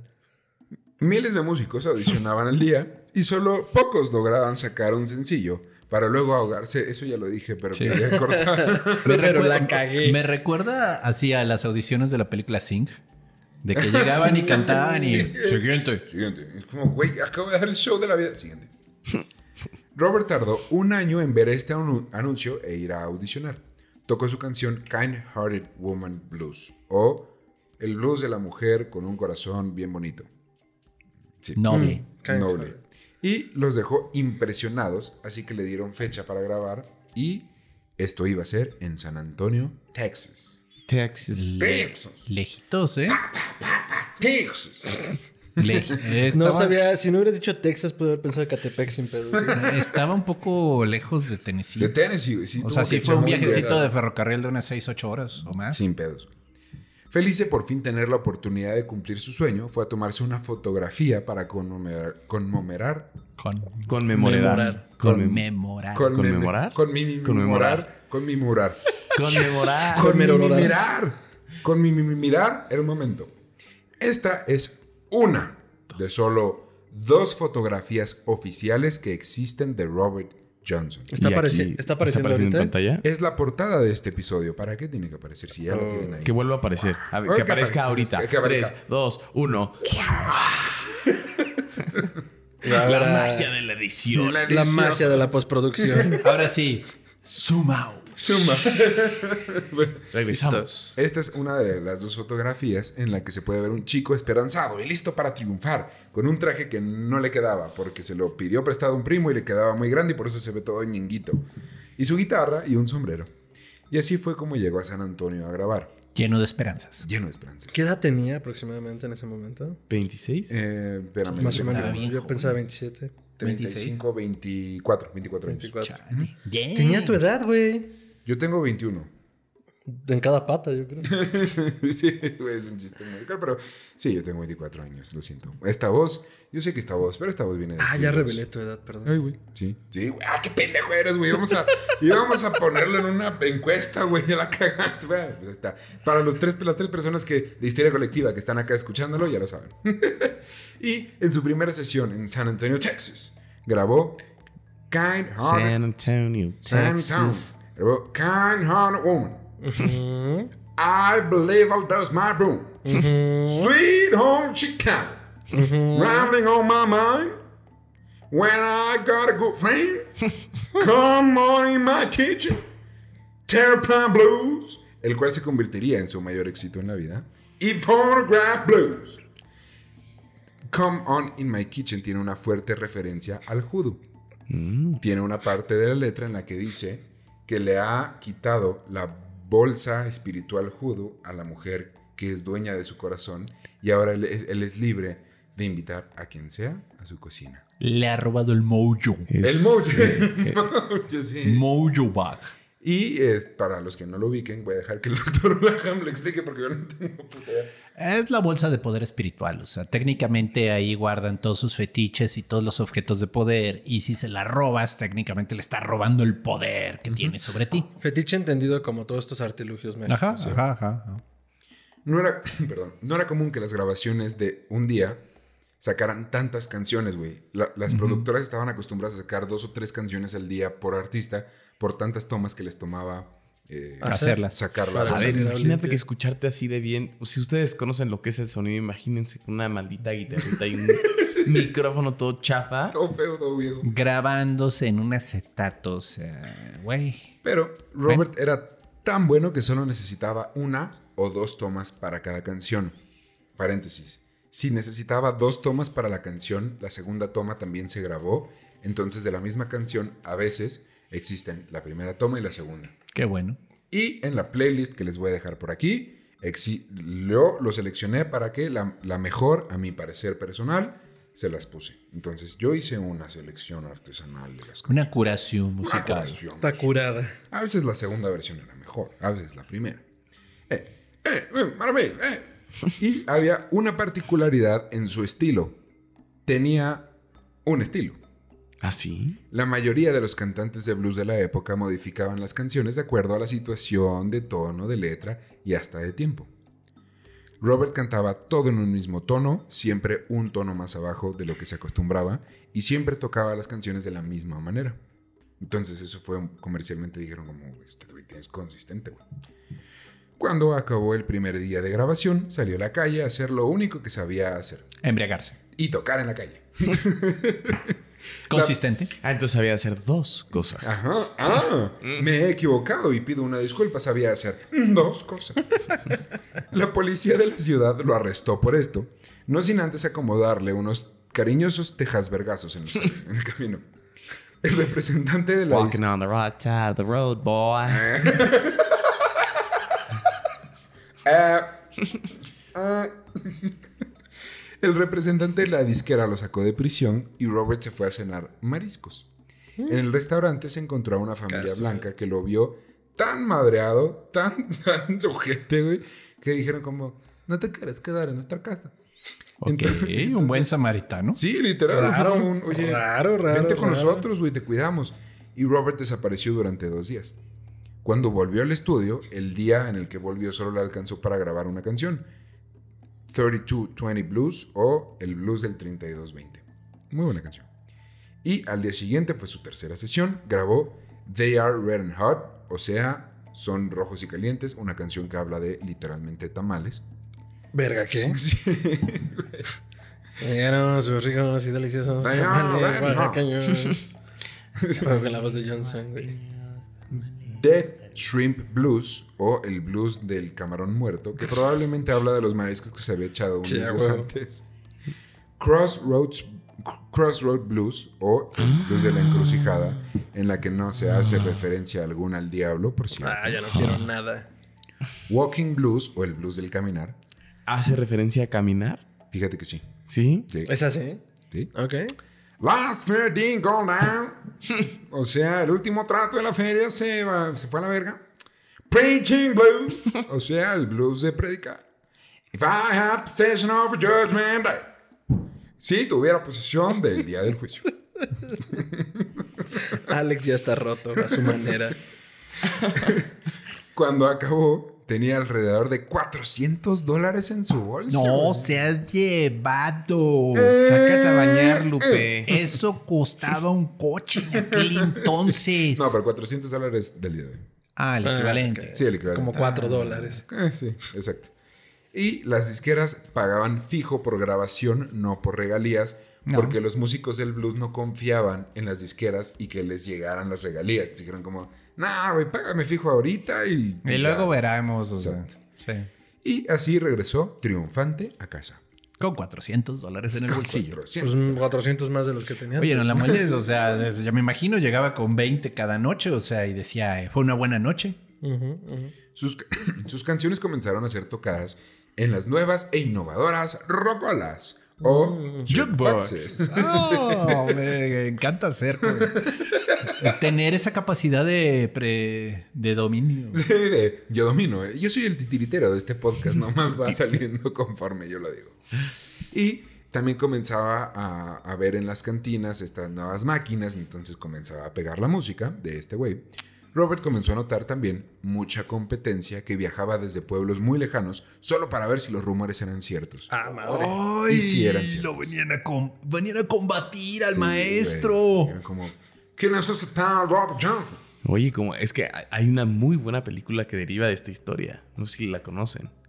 Se llama Crossroads. Oh, No. sí, Sí, sí, sí, con, este Ralph DiMaggio. Ralph DiMaggio. Ralph DiMaggio, pero ¿El la canción está musicalizada por Steve Vai y Joe Satriani. Sal- Ok. Entonces es una cosa Es pendejamente brutal. Es hay, una hay joyita. una batalla de, de- De guitarra donde Steve Vai es uno y Ralph Macchio es el otro, Ajá. pero en realidad es Joe Satriani. Es Satri- Satriani contra Ah, Vai. Que cabe resaltar que Satriani en ese momento era alumno de Bay. Al revés. Al revés. Vai Siempre, siempre me confundo. Satriani No fue el maestro de. Kirk Hammett, Sí. De Steve Vai y de ay, el otro del G3. No Sí. me acuerdo cómo se llama. Petrucci. Bueno, no sé si No, estamos en momento de hablar de esas Petrucci. películas, pero quizás podemos hablar al final un poquito. Es que es una gran joyita, está basada en la leyenda de Robert Johnson. y, y se llama así. Crossroads. No, pues cuéntame. o sea, eh, mira, es este chavo, Ralph Ajá. que todo el mundo lo conoce por Karate Kid, Sí. que es un estudiante de guitarra clásica, pero él en realidad lo suyo es En el blues. Ese güey. Es el blues. Entonces se encuentra este guitarrista legendario viejito en un asilo de ancianos y le dice, es que yo quiero aprender como tú. Y el viejito como que lo ve y dice, "Mm, con este me salgo del pacto que hice con el diablo. Esta ta- Le quería vender Ah. al niño mejor. Entonces se lo lleva a- así al pinche encrucijada en medio de Tennessee. Te lo ofrezco, güey. Sí, y llega el hinche diablo así en su, En su- Cadillac convertible y, y le dice, ¿qué quieres, mano? No, pues es que quiero renegociar el contrato. Y hasta entonces el Ralph DiMaggio no entendía un pito de lo que estaba pasando. "Sí, güey, Hasta sí, que se jalo". da cuenta que en realidad todo el rollo era por el alma de él. Ok. Y entonces él muy de buena onda dice, güey, no hay pedo. ponme a tu mejor músico y yo le gano. Y si fallo, te llevas también mi alma, pero si gano la de él, la perdonas. ¡Wow! Y entonces el pinche diablo le organiza una toqui- un toquín Ajá. así en el equivalente de un juke house aquí. Dime por favor que el campeón del diablo era Jack Black. No. Solo eso le falta No, No, es Steve Vai. Ah, ok. Ay, Pero, pero Jack- llega Steve, soy el dios de la guitarra, bye. O sea, comienza a tocar en heavy metal de no seas llevado. Pero así de duelo de guitarras. Lo que uno hacía, el otro lo repetía y lo mejoraba. Y el hinche va y de repente se va para el cielo, porque como solo él puede. Y así como, ¿cómo va a ganarle? Ok. Y pues es Satriani en realidad moviendo las manos, pero. oh, por Dios. Es, muy buen buena, final. es muy buena la música. muy buen final. O sea, Sí la voy a ver. Sí la voy a ver. Vale la pena. Y es todo el espíritu de Robert Johnson. Pues acaba traduciéndonos a, a lo que lo inspiró. Las canciones de Robert Johnson comenzaron a ser tocadas en las nuevas innovadoras rocolas, ¿no? Robert comenzó a notar también mucha competencia que venía y la verdad es que era súper cierto, güey. Johnson era uno de los mejores bluseros del mundo, punto. Güey, era iba- cierto. Ibas a retar al sensei, o sea, hacías tu peregrinación a donde vivía Robert Johnson y ¿es usted Robert Johnson? Sí. No. Lo retó un duelo de guitarras. ¿Duelo de guitarras? Sí. ¿qué dijo? No sé, pero parece que van a hacer un duelo de guitarras. Había escuchado duelos de guitarras, pero nunca había escuchado de un duelo de guitarras. Todo parece indicar que van a hacer un duelo de guitarras. ¿Duelo de guitarras? ¿Acaso dijeron duelo de guitarras? Ay, somos unos otacos. Yo solo lo sé por el video de YouTube que Es- tú me mostraste. Es pero que es genial, o sea, es lo más estúpido del doblaje mexicano del universo, o sea. En Elena, el pueblo, eh, Robert Johnson conoció a Johnny Shines, un joven pianista que le cayó muy bien. Juan Brilloso. Juan Brilloso. Ven, güey, en inglés suenan mejor. El Sí. Panzas, el Grasas, el Big Joe, Juan Brilloso. Y le permitió acompañarlo de gira por los pueblos y probablemente este güey fue quien llegó a conocerlo mucho mejor que incluso su familia. Ahora ahí les va. Si ustedes Juan googlean Brillas. al día de hoy Robert Johnson Photography, hay tres fotos. ¿Recuerdan que las había dicho que, hay- que había dos? Bueno, no, hay tres. El problema es que con la tercera todavía se está discutiendo si es eh, original o no, si es verdadero o no. En la tercera foto, ahorita les platico de la segunda, pero en la tercera foto, se les- Güey, qué gratuito estuvo. Podríamos haber vivido sin eso, ¿eh? Sale, sale Robert Johnson. Espérate, ¿pero sabes dónde va a salir la foto ahorita? Esa foto de la que estás hablando. Aquí. ¡Aquí! Sí, más postproducción para nuestro productor. Sí. Trabajo. Un marcador. Ahora sí. Trabajo que hacer. Suma. O no tengo nada que hacer, güey. Ahí te las pongo en las Gracias. fotos. Y esta tercera foto es con Johnny Shines. Entonces se ven los dos con sombrero así medio malotes, así de mi ojo, huevón. Queremos ser gangster, pero no lo güey. somos. Güey, mi ojo. Mi ojo, Dijo, mi, huevón. mi ojo huevón, dijo. I have a eye. Y Shines cuenta que Robert era un alma solitaria. Nunca mencionaba su pasado ni a su familia y protegía mucho sus técnicas. A Shines sí le enseñó lo básico, pero nada más, y a ningún otro músico le permitía ver o aprender cómo tocaba. De hecho, dentro de la mística de Robert Johnson, existe el mito de que él tocaba e incluso grabó las canciones que existen al día de hoy de él, viendo hacia la pared, así de que en una esquina las tocaba, pero viendo a la pared. O sea, no me vean tocar. Ay, qué miedo, ¿por qué lo haces así? Es tímido. Pero Como El Jim mito- Morrison, así de tímidos. esto no es cierto. El mito se originó cuando estaba en San Antonio grabando y unos músicos mexicanos Ah. llamados Andrés Berlanga y Francisco Montalvo No me suena ninguno, la neta. Le pidieron tocar para aprender cómo, pues, cómo tocaban, güey, Su técnica, y el blues, güey. Es como de, vengo de México, güey, toco rancheras, toco, vengo a grabar a ¿Y Estados tocas Unidos. bien las rancheras? Yo No, toco no, no. bien las A rancheras, ver, pero quiero saber cómo tocas tú el más- blues, güey. Más bien así. A ver, tú, vato loco, yo Eh. quiero aprender cómo tocas. ¡Eh, vato loco! I, I heard you like, like tocando de guitarra.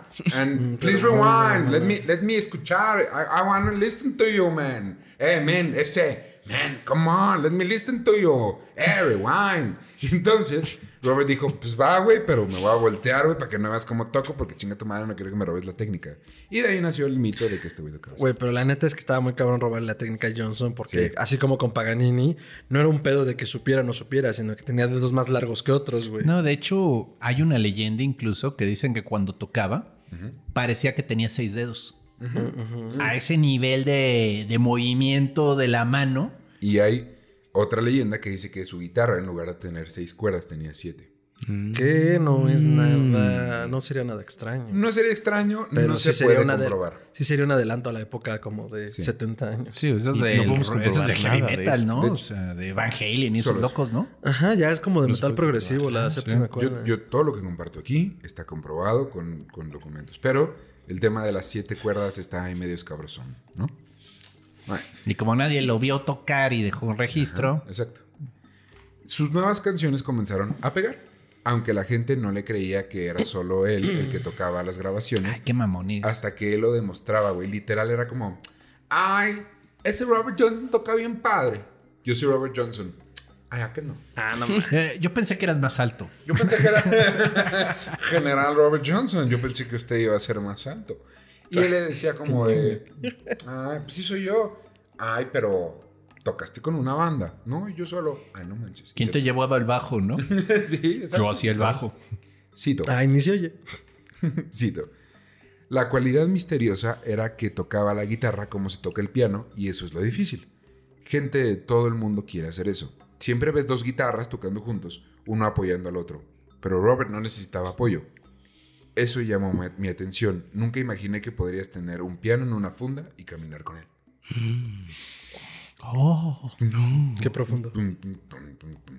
Parte de lo que añadió sal y pimienta al mito de Robert Johnson es que se cree que tenía memoria fotográfica. Mm. Gran parte del éxito de tocar en un juke joint y vivir para contar la historia era no solo saberte tus canciones, sino los viejos clásicos, igual que las canciones populares del momento. Sí, porque es la clásica de queremos que toques esta. Queremos a los chili peppers. y tú así como, "Uh, ok. Y todo el mundo, "Ah". Porque si llegaba una petición y no te la sabías, era probable que los cuchillos comenzaran a volar. O las botellas. O eh, las botellas. Verde. Robert nunca tuvo este problema, ya que simplemente se sabía todas, güey, y recordaba perfecto las viejitas, las nuevas, las suyas, tal, ¿cuál pieza? Esta, la, Las la- la- Y sí, las viejitas son de 1800, ¿no? Pero pues sí. Sí, güey. Las viejitas de ese momento. Shit, man. Shines incluso cuenta que en una ocasión estaba teniendo una conversación con ese güey mientras la radio de los vecinos estaba prendida y una hora después Robert ya estaba tocando las canciones que se había escuchado a la distancia con los vecinos, güey. Ah, huesero. Huesero. Damn. Todo esto reforzó la creencia de que efectivamente Robert Johnson tenía poderes sobrenaturales. Pues Tenía buena memoria, eso es obvio. Y eso también podría explicar su deseo de vivir solo, ¿eh? También, Porque, bueno, hay un cuento increíble de Borges que se llama El Insomne, Eso no lo he leído. que es precisamente una persona que lo recuerda todo. Entonces tiene que estar encerrado en un cuarto con poca luz porque recuerda todo. no mames. Sí. O sea, es una joda retener tanta información y luego la gente te tilda de creepy. Es como, Güey, pues solo retengo información, perdón. Te estoy poniendo atención. Demasiada. No estoy en el celular cuando me platicas. En 1937, la disquera le pidió que regresara a Texas, esta vez a Dallas. Y, y podría po- seguir grabando, así que obviamente fue. Y dime que renegoció el contrato, o sea, porque era, señores, ¿a cuánta gente llaman de vuelta? O sea, es hora de que hable con mi agente. Y Shines así, hola, ¿qué tal? Soy su agente. Y brillo. De hecho, Shines le dijo como, güey, te voy a acompañar hasta donde llegue, pero el camino de Mississippi a Dallas es bien peligroso, yo no tengo varo para el tren, te espero acá, güey. Pobrecito. Verde, Entonces Robert se fue en tren porque la, la disquera le pagó el tren. A él, no a la a gente. él, no Claro. a Shines, no a nadie más. Shines no era su agente, pero era como su aprendi- aprendiz, güey. Era- O sea, bueno, güey. Era su Bilbo y Sam, o sea, sí, güey, era su... Señor Baggins. No lo puedo, no me haga seguirlo a donde no puedo. Bolsón. y entonces, bueno, pues Robert sí se fue a Dallas, Texas. Ocho meses después de sus primeras sesiones, el Johnson, el Johnson, El Johnson. el Johnson no cabía en sí mismo de pinche orgullo de que lo habían llamado otra A vez a grabar, huevo. Estoy seguro de que estos se quemaban a la gente. O sea, One Hit Wonder y órale al siguiente pendejo que, Que se tuviera una canción. estafar. Y aunque las grabaciones eh, en Dallas no iban a ser fáciles, tampoco iban a ser sencillas. Sino todo lo contrario. Sino todo lo contrario. Verga. No mames, cuántas esperanzas, güey. No eran nada glamurosas, güey. Cantó solo en una bodega llena de cajas bajo el rayo del sol. No mames. Tejano, güey. ¿Ahí grabó? grabó en- así en el sol tejano, güey, en una, en una bodega No, llena de no cajas llenas de mames, discos de vinil. No podían dejar Qué prendido el abanico, güey. Mientras grababa Por el ruido. El abanico es el ventilador para los que no son de Morelia, ¿eh? Comentario. Güey, es que justo. justo, Anotado. sí, No sí. prendían el clima mientras él estaba grabando porque se sonaba así como... Era el. Sí, pues, no se podía, güey. Oye, ¿no le dieron coca, coca de naranja, güey, de pura casualidad? Pendejo. Eso es en Monterrey. En Monterrey, ¿no? ya para el caso, güey, clima, Sí. abanico, troca. En, en, Mo- en Morelia, Michoacán, sí tenemos coca no- normal. Y, este, pues bueno, pues era así. Y una cosa muy clara que es que, es que este güey nunca pudo entrar a los edificios donde iba a grabar por la pu- puerta principal, güey. Ah, Sí, siempre entraba por la puerta de servicio. De servicio, güey. Qué Porque Culeros. Pues sí, porque era negro. Hijos de puta, pinche o sea. madre. Perdón, pero. güey. Qué bueno que eso está etiquetado como explícito. No mames, o sea, es que.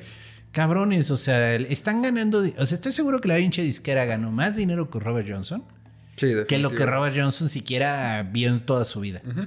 Sí, sí, sí. y lo tenían grabando entre cajas de viniles con un micrófono culerísimo. sabiendo que iban a ganar dinero con eso. O sea, todavía sabiendo que iban a ganar dinero con eso, lo, Lo hacían. mandaron a Sí, cínico el asunto.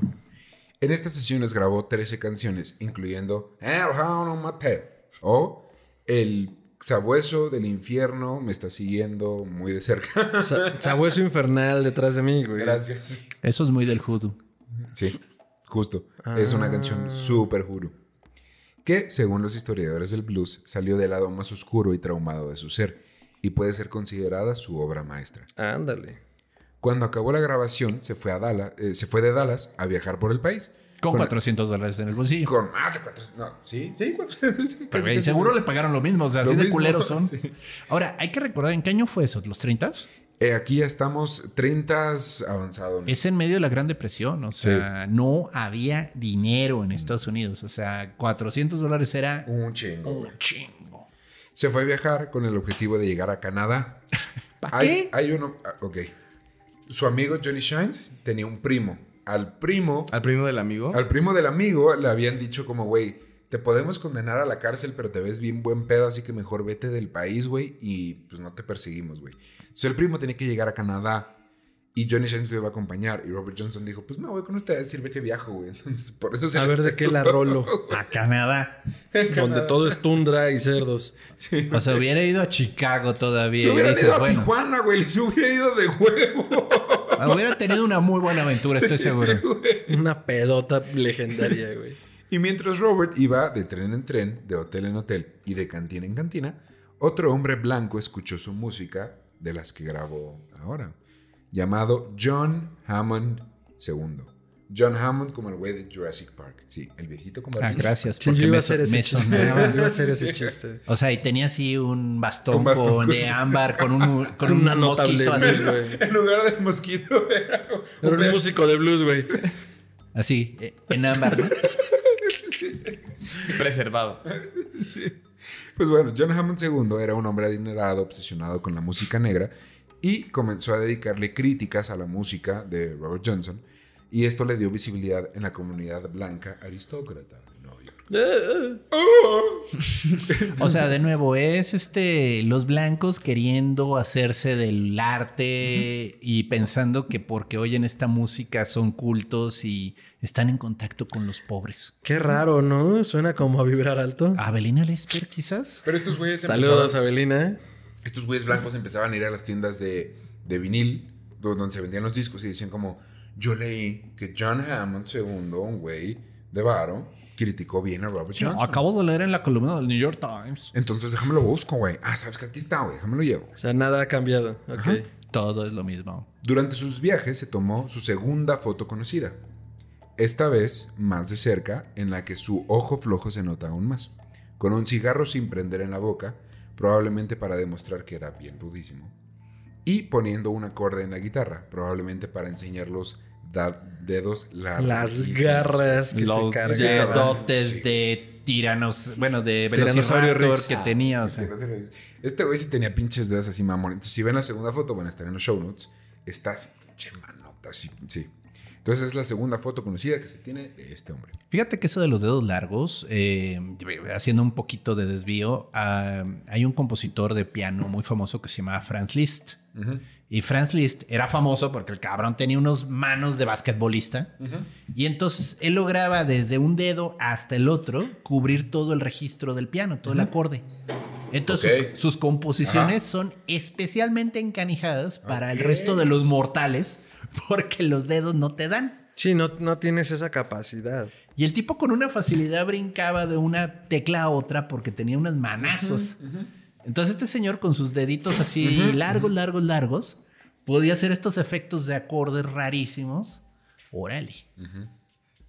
Este güey, y lo quería enseñar, güey. Quería, quería demostrar al mundo que este güey era el mera vergas, güey. Entonces, to- pinches dedotes así los enseñaba, ¿no? Llegó a Chicago, Buffalo, Detroit y Nueva York. ¿En Chicago o no? No cagó en Chicago. No. Este, Y hay la- registro la oficial de que que no cagó en La Chicago. noche que Chicago ardió. Doctor. Él originó, güey, la leyenda de Robert Williams. y eh, probablemente eh, en Nueva York fue donde se le entregó su primera guitarra eléctrica, güey, porque esto era algo que iba empezando, güey. Una guitarra eléctrica. Imagínate a Robert fucking Johnson, güey, con una guitarra eléctrica, güey, pero él dijo, ¿Me extrañaron? es mucho. Poquito. La verdad es que sí, ya me vino. Don. fucking madre. Ey, pero viendo esta guitarra dijo, ah, no es mi estilo, probablemente porque dijo, ¿cómo? O sea, tienes que traer la guitarra, Conectada. pero el amplificador también, a todos lados. No seas mamón, güey, yo viajo en tren en el sur de Mississippi. ¿Cómo voy a viajar con un pinche amplificador? Me duermo y me lo roban, güey. No, no, no. ¿Dónde lo voy a conectar? ¿Dónde papá? lo voy a pa- O sea- Güey, en los juke joints hay queroseno, güey. Tú quieres voy a- electricidad. Voy a, tener al pobre Shines en una bicicleta así generando, Generando electricidad, al lado. electricidad, O sea. bueno, era buena idea, pero pobre ejecución. Güey, qué poco aguante. No habría podido ser podcaster. Ah. no, sufrimos del mismo mal, güey. ¿Dónde me conecto? Al final regresó al sur. No llegó a Canadá, se regresó a su casa. Qué bueno. Durante sus viajes, cuenta Shines que Robert, Robert terminó de romperse, güey. Tantos golpes que le había dado a la vida Tanto alcohol. lo habían hecho un bebedor compulsivo, quien perdía la moral al estar borracho y simplemente no daba un carajo por nada. Por perder la moral que entendemos. No le, da- le daba igual si era casada, si era viuda, si era soltera. si- Perdón, pensé que no le había importado nunca. No, neta. Eh, siempre tuvo un filtro, güey. Ah, Real siempre fue como de. Tenía ah, un freno de mano. ¿Tiene esposa? Eh, como que. O sea, eh, probablemente les decía, soy malas noticias, bebé. ¡Ay, No, perro! soy malas noticias, nena. Y, ya eso no. O sea, literalmente derechito. Robert medio, medio sabía pelear, pero no era tan bueno y era súper flaquito, güey. También comenzó a cortejar particularmente a mujeres casadas. Era como su fetichón, güey. Que cuando no sabes pelear supongo que es una mala idea. Mm. Bueno, es una mala idea desde es el una inicio, mala güey. idea en cualquier país, en cualquier cultura, en cualquier idioma, ¿eh? Y ahora no sabes defenderte peor. Así es como llegamos a 1938. Robert pasó a ver a su madre y le dijo adiós. Pasó a ver a su familia en Memphis y les, dije, y les dijo adiós. Y quiso hacer una gira por Mississippi, el estado más peligroso del mundo para una persona negra en el momento. Bueno, creció ahí. Sí. Cuando llegó a Greenwood, comenzó a cortejar primero a la hija de un hombre al que apodaban Tush Hogg, un apodo común entre el sur para hombres determinantes y autoritorios con per- personalidad fuerte. ¿Cómo se dice otra vez? Tush Hogg. O sea, comenzó a cortejar a la hija de el asesino James. Sí, güey, literal, fue como... Empezó a cortejar a la hija del güey al que apodaban el patrón. Así, güey. No, güey, pues también, es que tú también, hermano, te buscas pedos ya gratis. Pero esta chica lo llevó a un juke joint llamado Three Forks o Tres Tenedores. Tenedores. Y ahí, Güey, quiero ir a un lugar llamado así. Sí, sí, güey, todo yo también. Es como estos este, diners de mala muerte a la Sí, orilla de la carretera Sí, estadounidense. No, pero ¿no? Three Forks está hablando de una triple encrucijada, o sea, porque un fork es también una bifurcación. Probablemente tenía que ver con el río, ¿eh? Sí, de Totalmente. Mississippi. Sí, la con el delta, río de ¿no? Mississippi. El delta Sí. ahí que formaba un triple, una triple encrucijada. Uy, Y pues llegó ahí, Mero. se estableció un tiempo. Porque este güey llegaba, normalmente algunos este, juke joints tenían cuartos de hotel, güey. De motel. te, te tocabas, güey, pero te decían, pues te dejo la noche gratis, güey. Camerino. Entonces, pues el camerón, el camerón. Ahí se estableció durante un tiempo tocando y bebiendo sin parar. ¿Y a quién creen que se le ocurrió comenzar a ligarse? A la hija del dueño del Three Forks. Por supuesto que a la esposa del cantinero. chingada. Muy cerca, muy cerca, muy A cerca, la amigos. esposa del que saca a los borrachos. No, güey. Ralph Davis no tenía idea que cuando su esposa Beatriz le decía voy a visitar a mi hermana, en realidad iba al edificio de al lado donde se hospedaba Robert Johnson y se lo encamaba todo el día. Tenías que hacer eso, Qué ¿verdad? hermoso. O sea, es, es- es tan humano. Estuvo horrible. Estuvo espantoso, güey. Estuvo rico. Pude, pudo vivir. El resto del... Estoy, vivir sin eso, estoy seguro que Robert Johnson lo encontraba rico. Sí. Sí, pero no habría encontrado rica la soy- crestomatía de Ricardo. Yo soy la reencarnación de Robert Johnson. Bueno, el, el señor este Ralph no tenía idea hasta que sí. Cuando se enteró, O sea, tanto va el cantar al agua. Sí. Claro. Cuando se enteró planeó una venganza dulce, pero Vendetta. no letal. ¿Por qué? Porque la noche del 13 de agosto de 1938, más o menos a las 11 de la noche, mientras Robert tocaba un blues delicioso, le invitó, Ralph, una botella de whisky de maíz Claro. en la que había vertido Pasa Green, un veneno común de la zona que no es letal, pero sí incapacita a la víctima y le da náuseas. Se usaba normalmente en estas cantinas para cuando alguien estaba ya así súper mal, se lo daban, se lo ya tomaba, lo quebrabas. lo quebrabas y pues, lo tenían que sacar. Pero ¿Qué, bueno, qué ya veneno será, doctor? ¿Traducción español o alguna idea? ¿no? ¿Pasa Green? No Pasa tengo Green. idea. Le consigo el, habría- el- que checarlo. el nombre, porque hay un nombre en latín, pero sí. Entonces, le vertió tantito en la botella y dijo, pues para que la sufras tantito, güey, para que te den náuseas, ¿no? Tómala, cabrón. Beatriz fue el conducto que le llevó la botella a Robert. Sí. ¿Qué, qué- qué hijo de qué, qué mia- maquiavólico? Maquiavélico. Ma- esa- maquiavólico. Aquí, hashtag maquiavólico. ¿Cómo, cómo se escribe Pasagrín? pasa? eh, P-A-S-S. S-S-E. Lo que está ahí, güey. Eh, pero a mí se me hace súper maquiaválico. Eh, ma- maquiapélico. Es súper maquiapélico. No, güey, estoy escribiéndolo mal. El que, el que- el que busque hacer el daño le diga, ¿te gusta mi, mi, mi esposa? Sí. Pues ella te va a llevar este Por favor, deja de manosearme. Estamos en programa. Por favor, señor, me pone Me nervioso. están lastimando. Estoy inseguro. Así que Beatriz fue el mismo conducto que le llevó la botella a Robert y este tomó el destilado mortal. Distilado. Entre canción en No, canción. destilado. Distilado. Destilado. Ah, ok, distilado. Se nos están complicando la Ahora. L ahí hoy. Ay, ay, ay. Ahora. La Ahora, coherencia. Sé, sé que para este punto han de estar pensando, pero querido arroba tiranosaurio Rick, Tiranosaurio Rex. sabemos que no va a morir porque el veneno no es letal. Nos lo acabas de decir ahorita. Ajá, Hace casi literal 30 Ay, segundos, güey, sí, ya te- Sorpresa, pero cuando tienes algún problema estomacal, una úlcera, una hernia, algo como un laxante te puede matar. Suena Ah. que tenía úlcera por el alcohol. Y ahí es cuando yo digo, Güey, ¿por qué todo, todo es sexual contigo? Ah. Maldita sea. hay algo que no les he dicho hasta este punto. Antes de salir para Mississippi, Robert fue a ver al doctor en Memphis porque había estado teniendo dolores estomacales. Me lleva la chingada.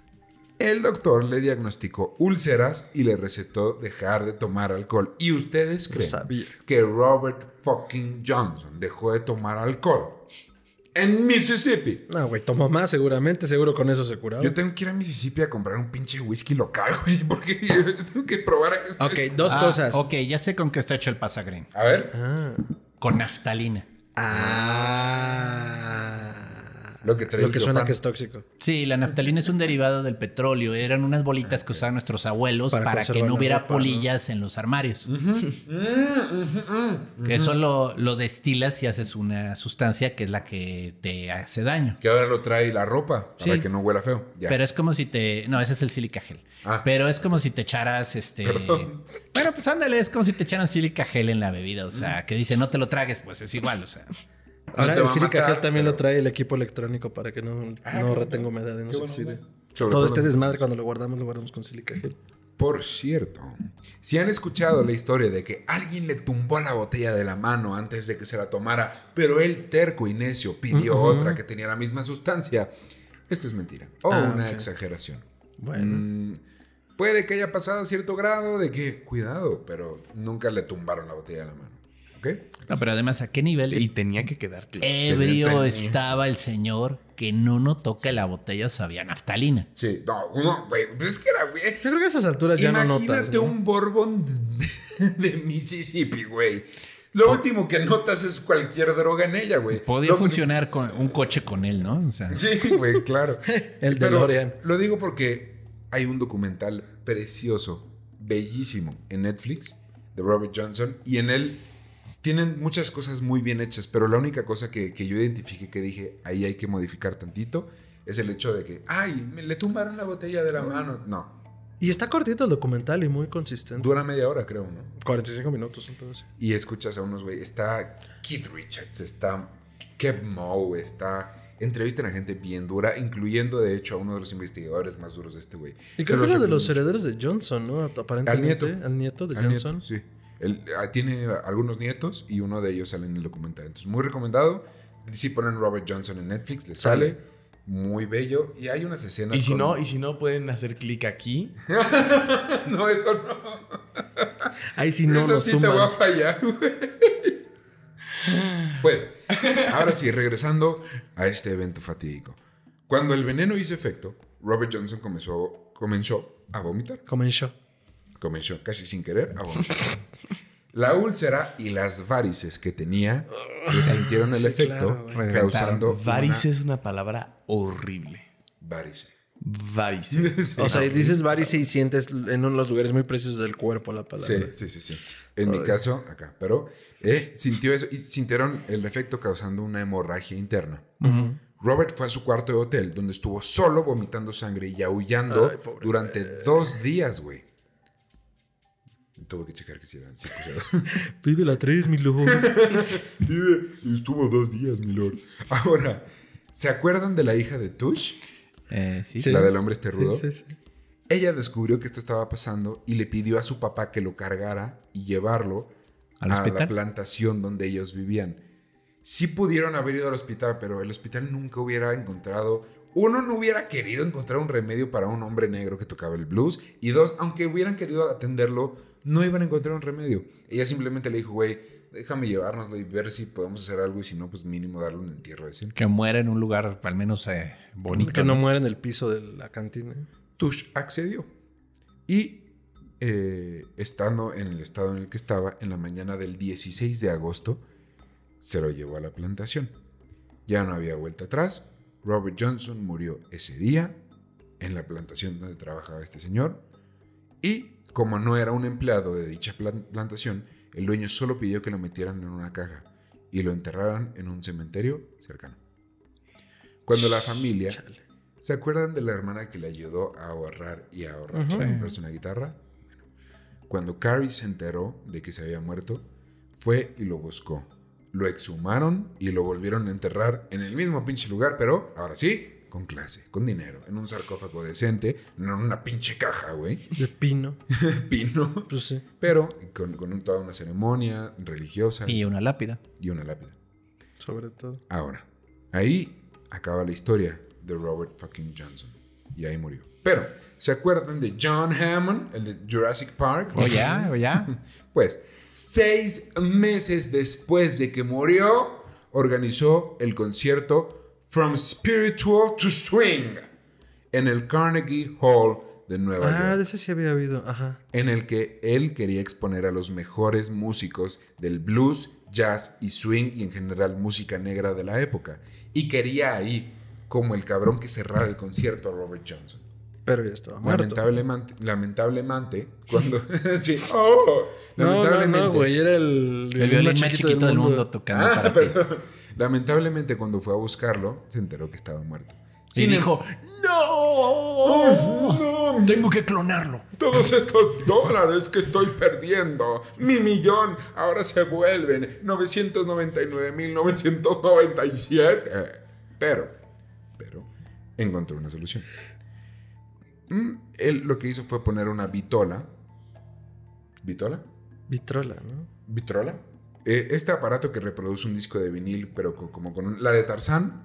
Ah, sí, Son sí, sí. vitrolas. Que tiene casi como un, como un este. Va, va, Un, un con el disco. Ujú, y, un- y el disco de vinil. Entonces puso una de esas, puso un disco, un record de Robert Johnson. Disco.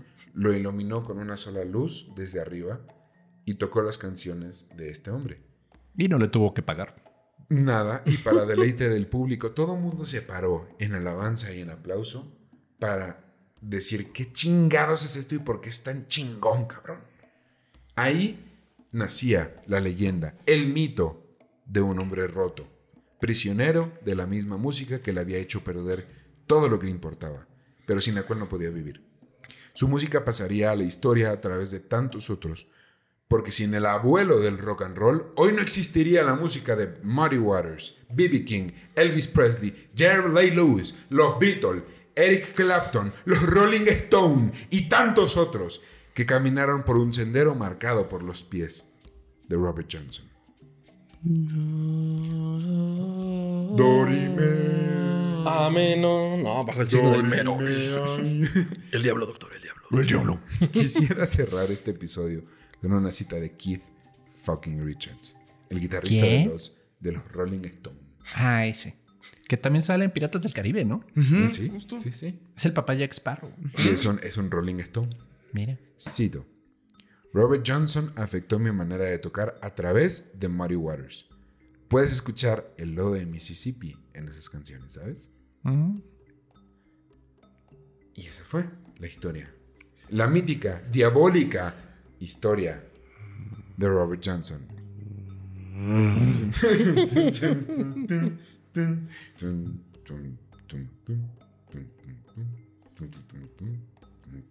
Esa no es un blues. Esto fue. Meet and Greet. Historia colectiva. Y muchas gracias por acompañarnos, mis amigos de Historia Colectiva. ¿Qué les pareció el episodio? Doctor. Muy interesante, muy interesante. ¿Podría recomendar una pequeña historia de Robert Johnson? De ese grasa. Este es un programa, doctor. Fíjense que eh, hay un manga, o sea, vaya, un cómic japonés basado en la vida de Robert Johnson. Se llama sí, The Devil Blues and Me. ¿Qué?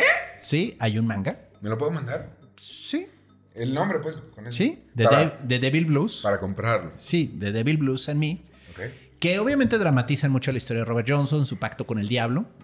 Eh, la historia está muy interesante porque precisamente cuando se encuentra el extraño en la encrucijada, es como si el tiempo se lo tragara. Vaya, él desaparece en este vórtice temporal. Él jura que habla con el extraño una noche, Ok. pero cuando regresa a ver a la abuela, le dice, ¿dónde estabas? Llevamos dos semanas tratándote de encontrar. Se murió la, mi nieta y tú no estabas, cabrón. Rescatan Sí. la historia, ok. Y entonces es este Robert Johnson en tiempos de la prohibición y tiene todo un cruce de realidades alternas con Bonnie y Clyde. ¡No, güey! Che, che, che, ¿Cómo? che. No mames. güey, está chi- Obviamente es un manga, güey. Sí, es un manga. Y está bien loco porque él también se ve la mano y de repente se le ven seis dedos. O sea, y él está, estoy alucinando, estoy alucinando. Y Ese cuadro vale oro molido, pago por ver. Sí.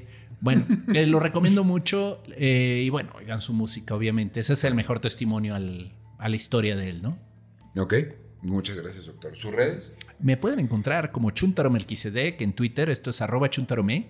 Ahí, bueno, hay de chile, arroz y pozole con todo lo que se me ocurre, todo lo que veo, todo lo que tuiteo, todo lo que comparto. Es donde estoy más activo. También me pueden ver en Facebook eh, como Gerardo Braham. Ahí es una fanpage y sobre todo subo este tipo de colaboraciones. Eh, dense una vuelta, sobre todo por Twitter. Ahí me pueden encontrar. Ok, muchas gracias. Mi amigo Fernando Redes. A mí me pueden encontrar como arroba mantrasaya, eso es con I tiene doble al final, arroba mantrasaya en Instagram y en Twitter. Y en Twitter. En Twitter. Y en Facebook me pueden encontrar como Fernando Santamaría con una foto bonita de un turbante en mi cabeza. Ahí son todas las voces de mi cabeza, únanse eh, a ellas. Y por supuesto, no olviden seguir a Histeria Colectiva Podcast en todas sus redes. En Instagram como arroba podcast.histeria. En Twitter como arroba podcasthisteria. Facebook, facebook.com diagonal podcasthisteria. Y en todas las plataformas de podcasting eh, grandes. Si no hemos llegado a la tuya, avísanos. Y también en histeriacolectivapodcast.gmail.com Y pues ya lo saben, acá todo el terror en sus oídos en Histeria Colectiva Podcast, aquí mismo, mismo en YouTube. Entonces... Sí, si tienen, si tienen la portada por ahí, el logo oficial está en la portada de este episodio. Yo no podía hacer este episodio sin mis amigos de Historia Colectiva. Ay. Ustedes lo saben. Eh, de hecho, en Historia Colectiva lo están escuchando. Entonces, gracias por escucharnos en Miran Grid. Pero me falta uno, mi, mi estimado amigo Alexander Rubén. ¿Dónde podemos escuchar más de ti? Mis redes sociales son en Twitter, arroba a Rubén C. Y son todas. Y ahí podemos, Ahí pueden explorar mi mente, este, adentrarse en mi pensamiento de alguna forma, disfrutar de mi tercio. verberrea. Pone tercera, incorrecta. Y si un día tuiteas puras zetas, voy a tomarlo como un mosquito. y recuerden que a este podcast lo pueden encontrar como MGrid Podcast en Instagram, Twitter, Facebook. Eh, tenemos una cuenta de correo. Ten- tendrán la playlist oficial de Robert Johnson en la que se incluyen todas las canciones que grabó. En esta ocasión están todas las canciones que él grabó en vida, más algunas interpretaciones, interpretaciones de Eric Clapton, que fue la persona que más que mayor tributo le rindió a este hombre. Y no me quiero ir sin antes eh, decirles que toda esta investigación, el mejor pinche libro que hay de esta persona es Up Jump the Devil. Y si quieren escuchar más de blues, ya se los recomendaré en el outro de un poquito más adelante. Pero yo estoy como arroba Rix en Instagram y Twitter. Me pueden encontrar. Recuerden que la vida sin música es un etcétera. Gracias por acompañarnos. Hasta entonces. Adiós. Adiós. El diablo. Qué buen cierre. Y esa fue la historia de Robert Johnson. Esperamos que les haya gustado. Mi amigo, ¿te gustó? ¿Te gustó? No mames, me fascinó. Primero que el doctor saliera de la cueva para poder acompañarnos. Y segundo, híjole, hijo, mano. Yo creo que es una de las figuras más mitificadas y que más admiro dentro de la música, porque dentro de las 400 cosas que hago también soy músico, guiño, guiño.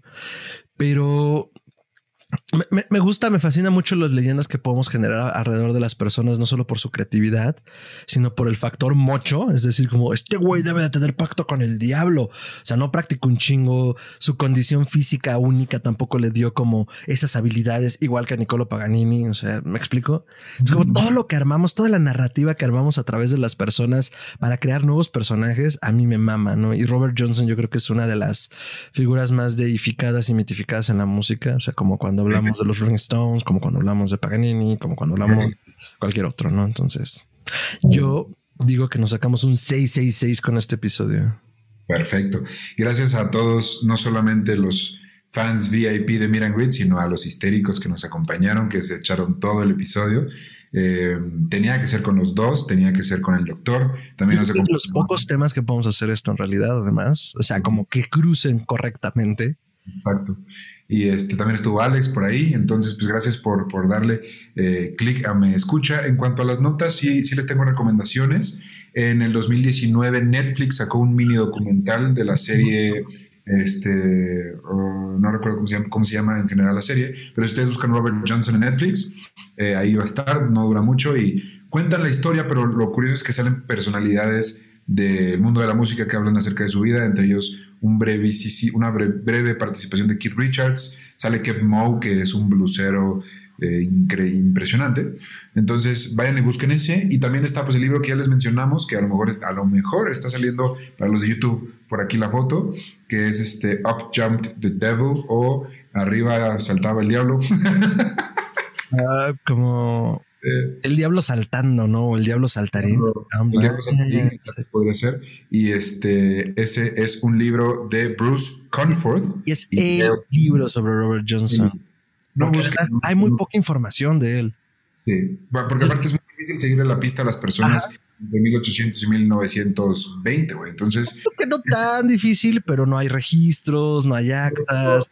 en, en la zona en la que habitaba este güey, no, o sea, son pueblos que ya no existen, son lugares que se quemaron, pero no gasten su dinero en otra cosa. Esa es la biografía definitiva, investigada con hechos, citas, todo. Entonces, búsquenlo. Hay otros, pero sí, este es como el, el bueno. Exacto.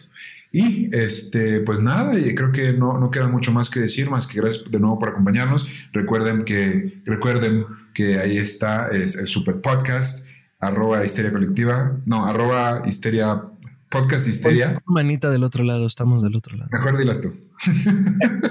A ver, antes de decir las redes, el, el documental que dice Ricardo se llama La encrucijada del diablo y la serie de Netflix donde se inscriben estos documentales se llama Remastered.